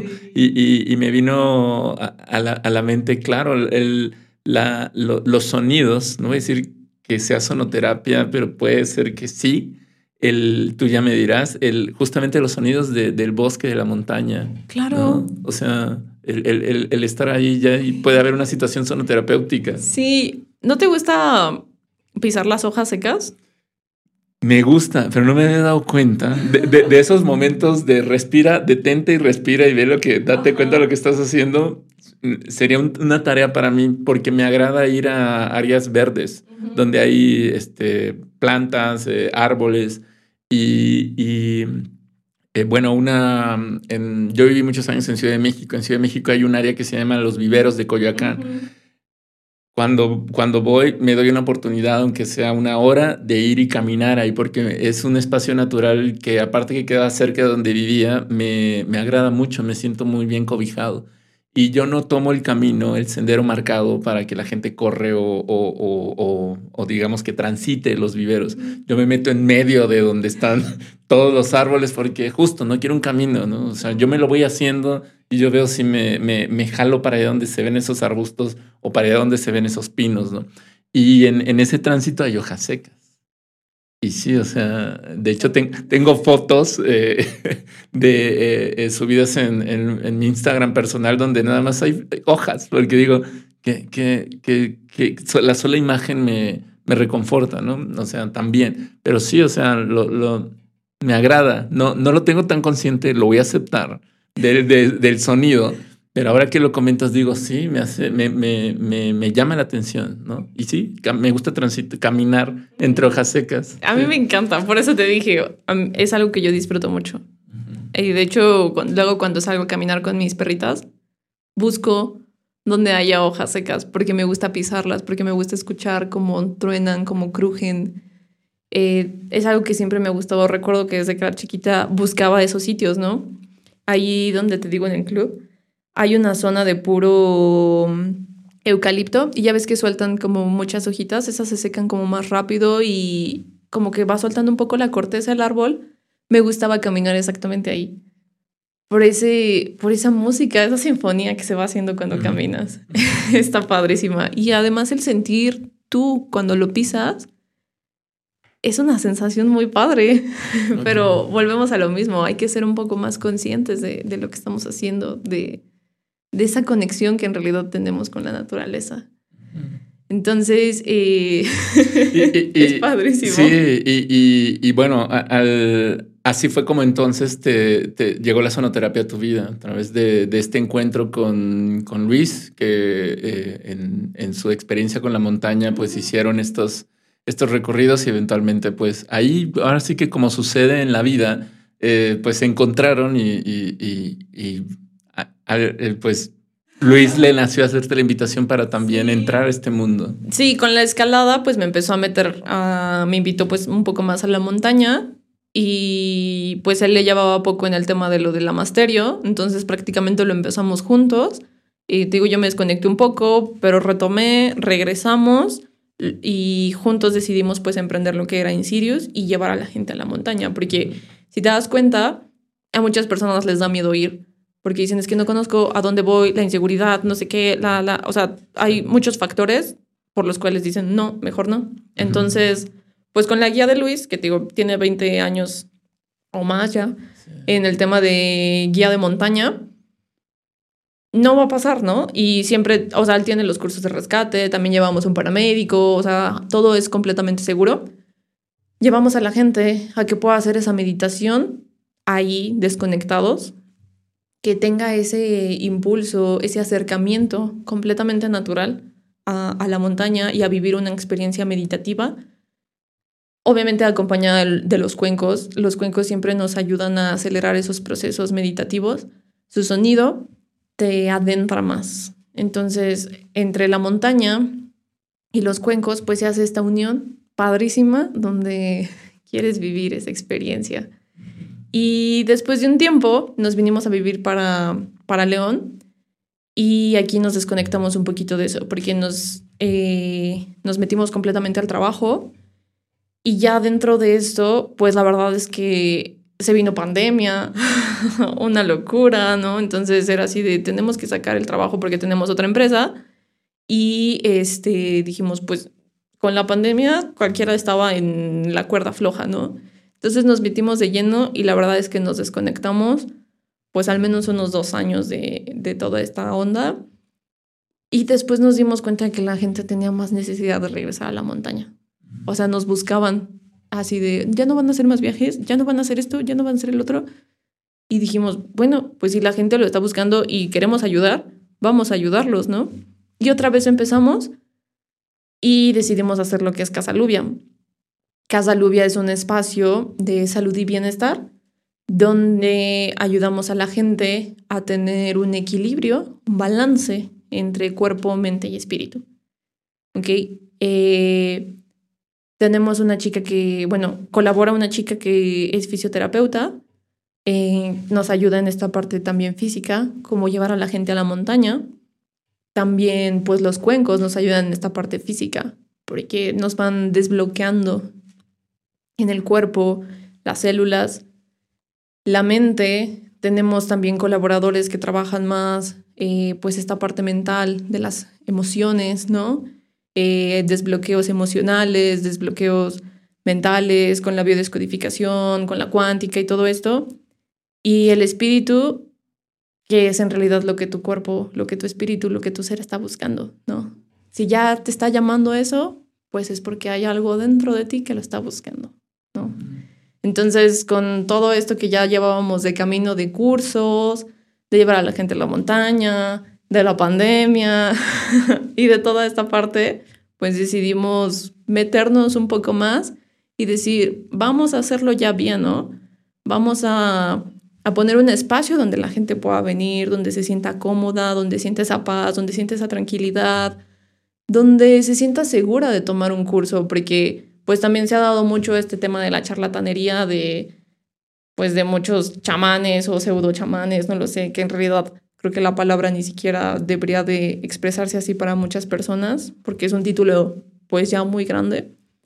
Em, dándoles esta oportunidad de poder venir, que se sientan seguros de que es un espacio amoroso, donde hay muchos maestros, donde hay mucha experiencia por parte nuestra o de otras personas para poderte ofrecer un curso, donde hay un acompañamiento, donde no te juzgan, ¿no? Donde no importa quién seas, esto es para que te sientas bien.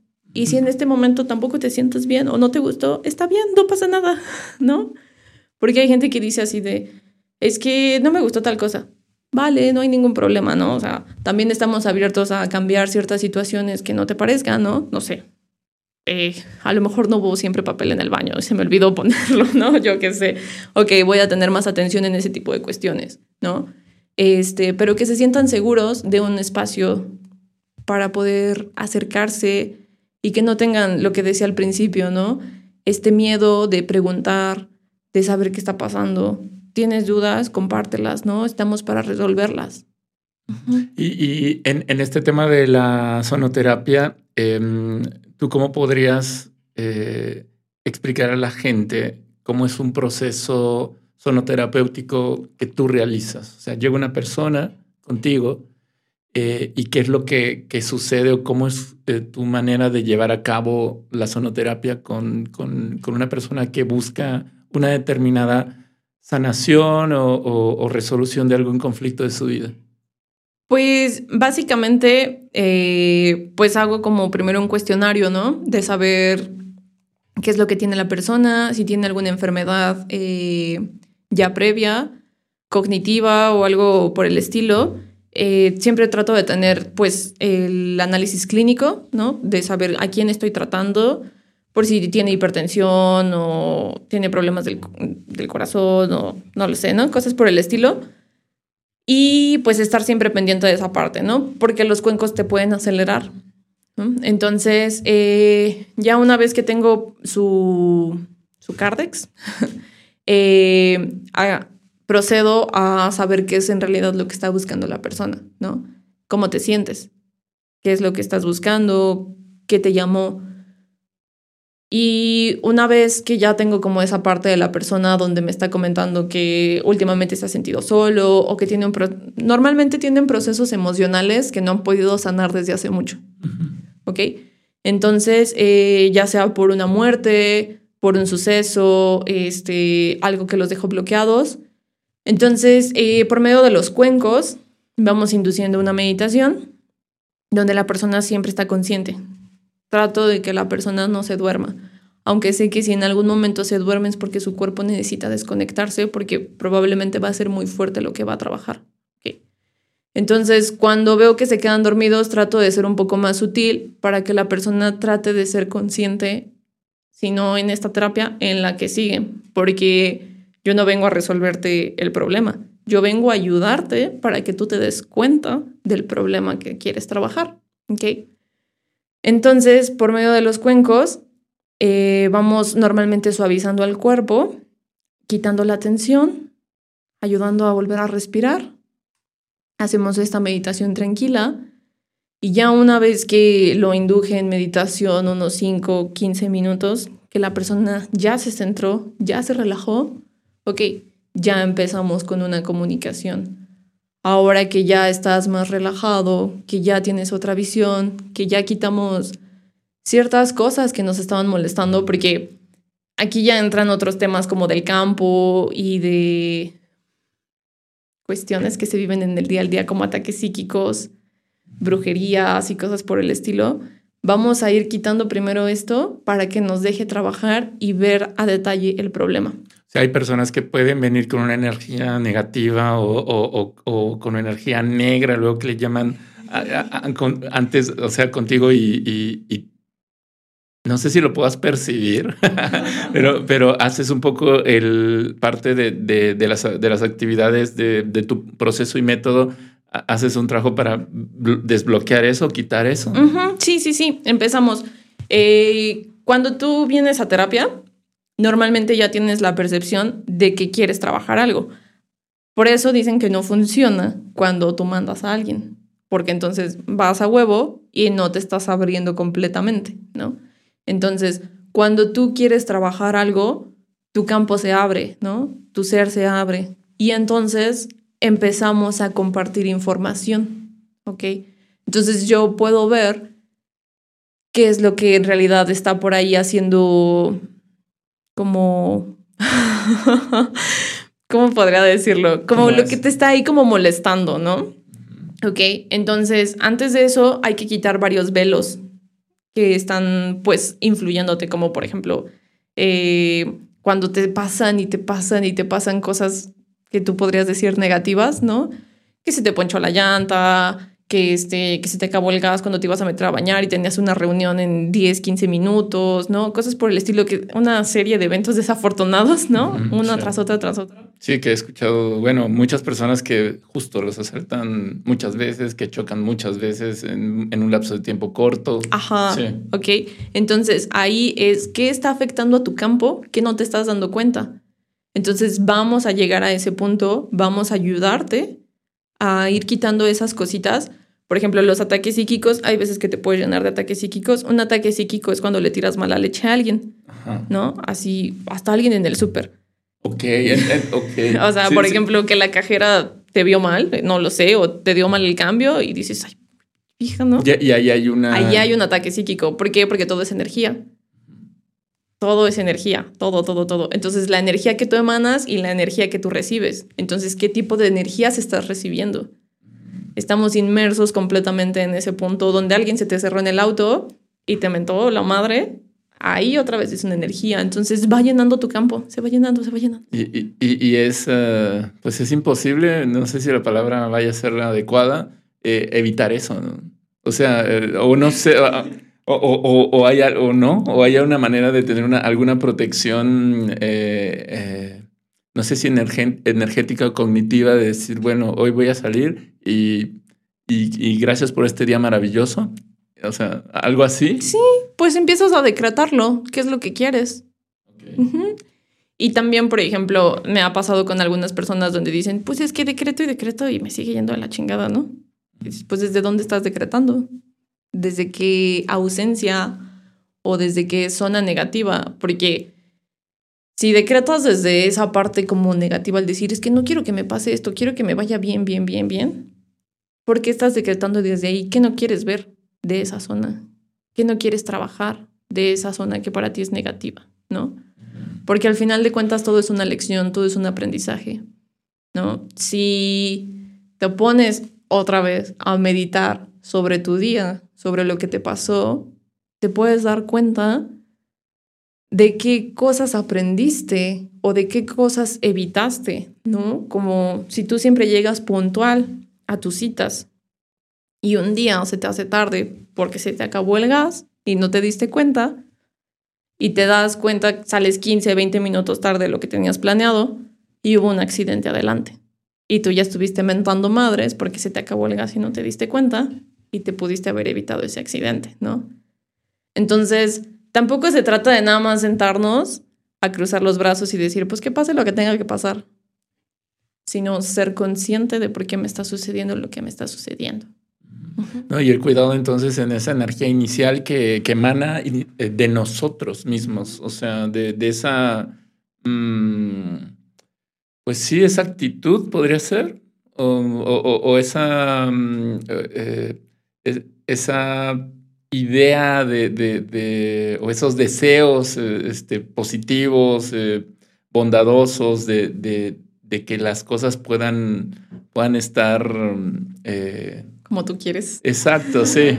No, no quería decir bien porque así de bien que es, ¿no? O sea, es también muy ambiguo. Pero exacto, como, como deseas que, que ocurran. Más bien, creo que es más concreto y más dirigido. Es, es muy, muy puntual lo que dijiste. Sí, como deseas que, que, que ocurran. ¿No? Y desde ahí regresamos a los ataques psíquicos. No creas que se me ha olvidado. Eh, eh, puede ser un poco esa o, o, o mucho esa protección para las situaciones que eventualmente puedan ocurrir, tal vez por alguna, eh, alguna distracción en nuestra energía que tal vez eh, eh, llevó a, que ese ataque sucediera. No o sea, entrando en esto que me, me, estás compartiendo. Es importante tener ese balance, ¿no? de tu energía. ¿Qué te hace a ti estar bien? Es importante darte cuenta de saber qué te hace sentirte bien, qué te eleva la energía. Y lo puedes anotar y qué te hace sentirte mal, qué te baja la energía. Las redes sociales, estar más de 15 minutos, ¿no? Este, escuchar las noticias, no lo sé, a lo mejor hasta comer mucha grasa. Somos diferentes, cada cosa pues nos afecta distinto, ¿no? En mayor o menor manera. Entonces, es importante, eso, eso es una recomendación, tener una lista de las cosas que sientes que te bajan la energía y también tener tu lista de las cosas que sientes que te elevan la energía. El consumir mucho alcohol te baja la energía, ¿no? El tabaco también te va bajando la energía. Bueno, los cigarros. Los, los vaporizadores. Ajá, ¿no? Al final te estás intoxicando tu cuerpo. Entonces, ir detectando todas esas cuestiones. Y si tú, de tu lista de me baja la energía, haces un 90% y de tu lista de me sube la energía, haces un 10%, pues entonces muy probablemente todas esas cuestiones que sucedan de ataques psíquicos, de cosas externas que no podemos controlar, te van a afectar más. Y entonces, pues entras en un círculo vicioso de seguir ahí, ¿no? De, de seguirte llenando de esas cosas, de serie de eventos desafortunados y toda esta cuestión. Y bueno, muchas veces es muy poco probable que te acerques a una terapia. Sí, no, y me hace sentido. Al final del día, eh, con, con, esos hábitos que bajan la energía, pues ya vas de alguna manera determinando la energía entonces total de tu ser y que eso determina eventualmente el, el contexto, el entorno al cual te lleves, cómo, cuál va a ser la energía que se va a presentar, ¿no? O sea, entonces sí, e, esa tarea está increíble de, de tener claridad de qué y quiénes son los que te bajan energía y qué y quiénes son los que te suben energía para cuidar e, ese aspecto eh, eh, que al final del día, cuando, en tu cada día que despiertes, va a afectar. y, también es algo muy importante que vemos en terapia. Eh, ¿Cuál es tu entorno? ¿No? Porque, por ejemplo, si yo en el momento que estuve en la fiesta quise ir a terapia, pues nada de lo que me dijera el terapeuta me iba a entrar, ¿no? ¿Por qué? Porque seguía inmersa en ese, en ese mundo, en esa etapa de la fiesta, ¿no? Y por más que me dijera eh, las zonas de este tipo te bajan la energía, ¿no? O sea, cosas por el estilo, no me iba a caer el 20, ¿no? O sea, como en ese momento tampoco llegué a entender a mis papás, no te iba a caer el 20, porque porque no estabas listo para eso. Entonces, también tienes que tener un proceso evolutivo mentalmente para decir, voy a terapia, ¿no? Porque cuántas veces primero detectas que necesitas ir a terapia, ¿no? y todo lo que sucede para que puedas ir a terapia. Así que, eh, pues se felicita a la gente que accede a buscar ayuda, que accede a buscar una terapia, porque ya se está dando cuenta que tiene un problema y que probablemente no lo puede resolver solo. Entonces, qué padre, no debería de ser algo tan tabú como todavía se ve, ¿no? porque también, por ejemplo, cuando yo empecé a ir a yoga, esa parte no, la, no, no había hecho énfasis en eso a los 12 años, también empecé a ir a terapia psicológica. ¿ok? Y porque me daba cuenta de que muchas cosas de alrededor me afectaban, de, pues, como de este tema del bullying, ¿no? De que no comes carne, que el yoga y que la, la, la. Y tampoco le podía decir a la gente que iba a terapia, porque si decía que iba al psicólogo, me decían que estaba loca, ¿no? Entonces, nuevamente sigue habiendo esos tabús con las terapias, el decir, y, y no una terapia alternativa como las que ofrecemos en Casa Lubia, ¿no? Sino cualquier tipo de terapia. No tiene que ser un tabú. Volvemos al mismo tema de que juzgamos a la gente, ¿no? Por lo que hace o lo que no hace. Sí.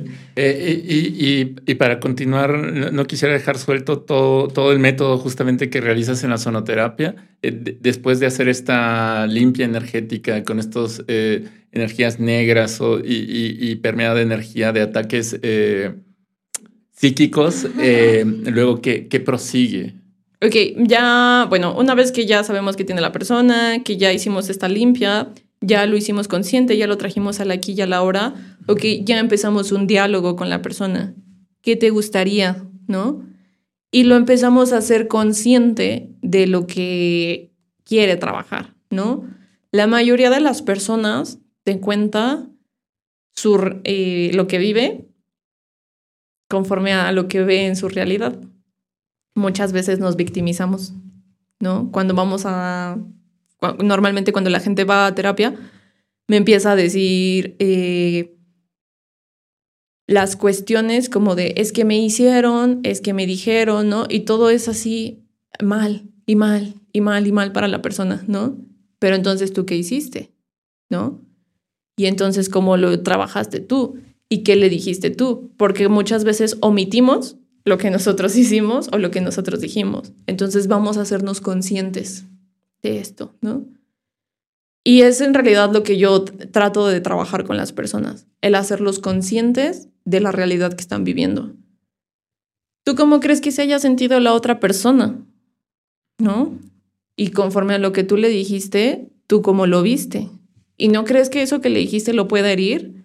¿No? Entonces, el hacernos consciente de lo que hacemos, de lo que decimos, y no solamente victimizarnos, porque es algo nato en nosotros el victimizarnos. Entonces, tratamos de entrar en esa parte, ¿no? De, de que todo está mal y de que la gente nos quiere mal y de que nos agreden a nosotros. Entonces, vamos a ver todo el panorama. Tratamos de ayudar a ver todo el panorama. Y ya si tienen alguna parte como muy específica de dolencia o algo por el estilo, normalmente eh, todas las partes del cuerpo están asociadas con una emoción que si te duele la rodilla, pues eres un poco flexible, ¿no? No, no eres tan flexible porque quieres que las cosas siempre se hagan como tú quieres, ¿no? Que si te duele como esta parte del plexo es porque estás cediendo tu poder o a quién quieres mandar tú, ¿no? Entonces vamos a indagar más en estas partes de biodescodificación. Y ya una vez que pues hacemos un poco más, vimos que la persona empezó a entrar en esa concientización, algo que yo siempre trato de mandarles como de tarea es darse unos minutos para respirar en el día y escuchar a su corazón. Escuchar el latido de su corazón. La verdad es que es algo muy bonito, es algo que pasamos desapercibido todo el cuerpo. Normalmente no hacemos caso a que podemos mover las manos, a, a que podemos respirar, a que podemos saborear. Y a lo último que normalmente le hacemos caso es al corazón. ¿Cómo sabes cómo está tu corazón? ¿Cuándo fue la última vez que lo escuchaste? ¿Cuándo fue la última vez que escuchaste tus latidos? ¿Cómo sabes si está bien? ¿No? Entonces, eso es muy importante retomar. y, también eh, hay un sonido ahí. O sea, hay, hay, también una situación que pueden escuchar las personas y que vive dentro de ellas, que vive dentro de cada uno de nosotros. No sé si tú te acuerdas cuando eras chiquito, si te acercabas a tus papás, a su estómago, y escuchaba su corazón. Sí, sí, sí, sí. Y, más de chico, la verdad lo tengo registrado más de, pues sí, de pequeño, no recuerdo qué edad, pero este tema de estar acostado sobre mí, sobre, bueno, quiero, supongo que este más, o sea, estar acostado aquí y, y, escuchar justamente el, latido mucho más claro, ¿no? O sea, sí, sí. Y son cosas que hacíamos cuando éramos pequeños que nuevamente dejamos de hacer, ¿no? Entonces, ¿cómo los bebés se calman cuando los acercan, ¿no? Muchas veces a la mamá y escuchan otra vez el corazón y entonces así, ah, ok, aquí está, todo está bien, ¿no? Es nuevamente con el de nosotros, escucharlo y decir, ok, aquí está, todo está bien, ¿no? Y, y, esa, y esa eh, en, en, en, términos técnicos, es, esa, esa tarea de, de escuchar el corazón, que, que qué es lo que se espera o lo que se desea que, que la persona vuelva a, a, contactar, a saber, a, qué, qué es lo que se espera que suceda. ¿Tú qué crees? No sé, tú dime, no quiero decir nada. no, quiero, no quiero darte ideas. ok, el corazón es el primer órgano que se forma. Entonces, él es el que tiene la información de todo nuestro ser. Él ha vivido y ha sentido todo. Cuando pues sí, o sea, es que tiene toda la información porque es lo primero que se formó. Es lo primero que, lo primero que nació. Entonces va creciendo y va tomando toda esa información. Y cuando tú conectas con él, puedes pedirle la información de cómo se siente y vas a sentir cómo cambian sus latidos. Y es una técnica súper sencilla, lo puedes hacer así, o te puedes poner aquí, o lo puedes hacer así, o como dijiste, así acostado, ¿no? Y si tú le preguntas cómo es un sí, va a latir diferente. Si tú le preguntas cómo es un no, va a latir diferente. Y empiezas a respirar con él. Y empiezas a conectar. Y ya cuando estás inmerso en esta meditación con él, si tú preguntas cómo me siento, la respuesta te va a dar. Porque el cuerpo y el corazón son tan inteligentes que hacen todo lo que nosotros le pedimos. Entonces, si tú estás inmerso en esta meditación y le preguntas, ¿cómo estás? El cuerpo te va a responder. Te puede, puedes latir el corazón diferente, o puedes tener algún estímulo, o te va a decir en la mente cómo está. Y entonces no vamos a tener que depender de otra terapia o de alguien más. Nosotros vamos a ir trabajando con esa parte. Yo solamente te puedo ayudar como en esa guía. No quiero que dependas de mis terapias, ni de mí, ni de Casa Lubia. Quiero enseñarte a que tú lo hagas, a que tú tienes esa brújula y esa herramienta para trabajarlo, para darte cuenta quién eres, para regresar a ese ser que alguna vez dejaste, aquel ser que se ponía a meditar viendo el techo o meditaba jugando afuera o con las plantas, ¿no? Que son las cosas que normalmente hacemos cuando somos pequeños, que estamos súper conectados. Y entonces volvemos a crear esa empatía de cuando somos niños, que no queremos lastimar al otro, pero que en la vida aprendimos que debemos de lastimar al otro, ¿no? Para querer lo que, para conseguir lo que queremos. Entonces, volvemos a conectar con ese ser interno para seguir avanzando de una manera más natural, más consciente. Y el corazón nos va a seguir ayudando en esta parte. Pero hay que hacerle caso, hay que escucharlo, hay que recordar que lo tenemos, ¿no? Y, y, y, en, y en, la terapia, los sonidos de... Eh, mm, mencionaste los cuencos, no, no, sé si te apoyes en otro tipo de instrumentos, pero en, la terapia los, los cuencos ayudan solamente a esta limpia de energía psíquica o también en algún otro momento de acuerdo a, la situación de, la persona para, para buscar darle, no sé, energetizarlo o darle eh, algún punto más de, de conciencia corporal. Sí, sí, sí. Este, al principio cuando yo los utilizo es solamente para relajar y para regresar a la aquí y a la hora. Cuando la persona también comenta que tiene alguna dolencia o algo por el estilo, yo pregunto con su ser cómo se siente y, bueno, qué es exactamente lo que tiene y qué herramienta puede utilizar. Entonces, eh, muchas veces me piden que utilice los cuencos y se puede, podemos eh, todavía calmar más a la persona si todavía vemos que está como muy acelerada, ¿no? O depende de la información que trabajamos, hay algo que la, pues que le movió entonces también podemos trabajar los cuencos para relajar o también podemos trabajar para energetizar.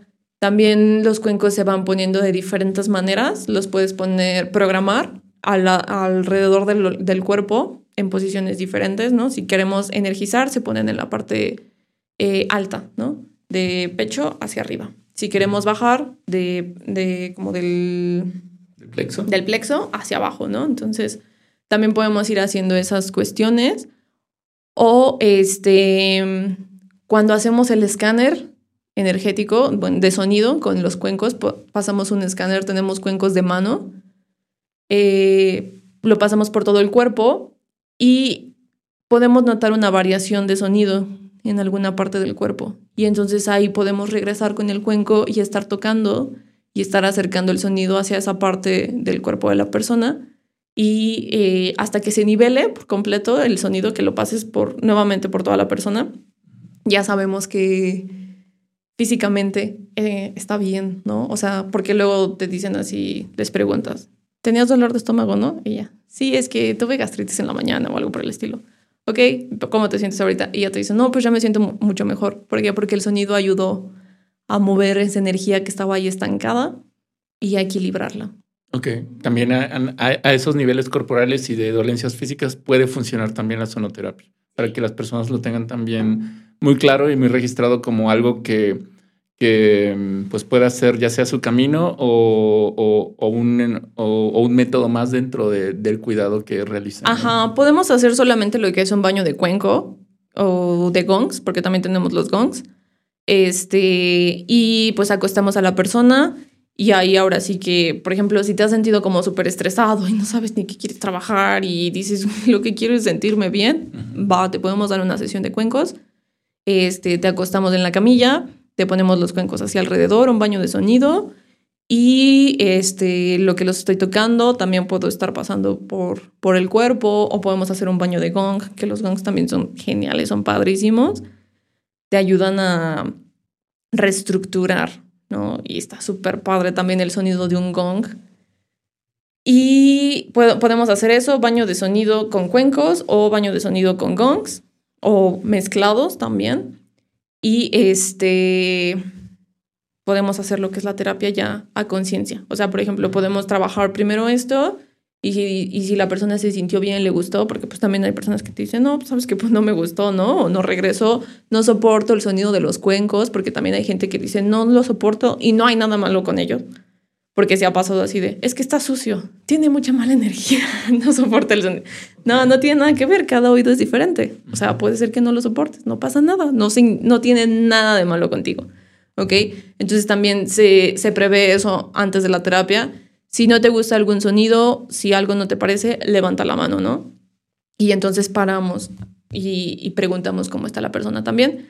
Entonces podemos hacer cualquiera de esos dos. Si solamente te sientes como muy estresado, muy cansado, muy afligido, no sabes ni para dónde, podemos trabajar con eso y este, pues ya está en cada persona volver a contactar para ya trabajar algún tema específico.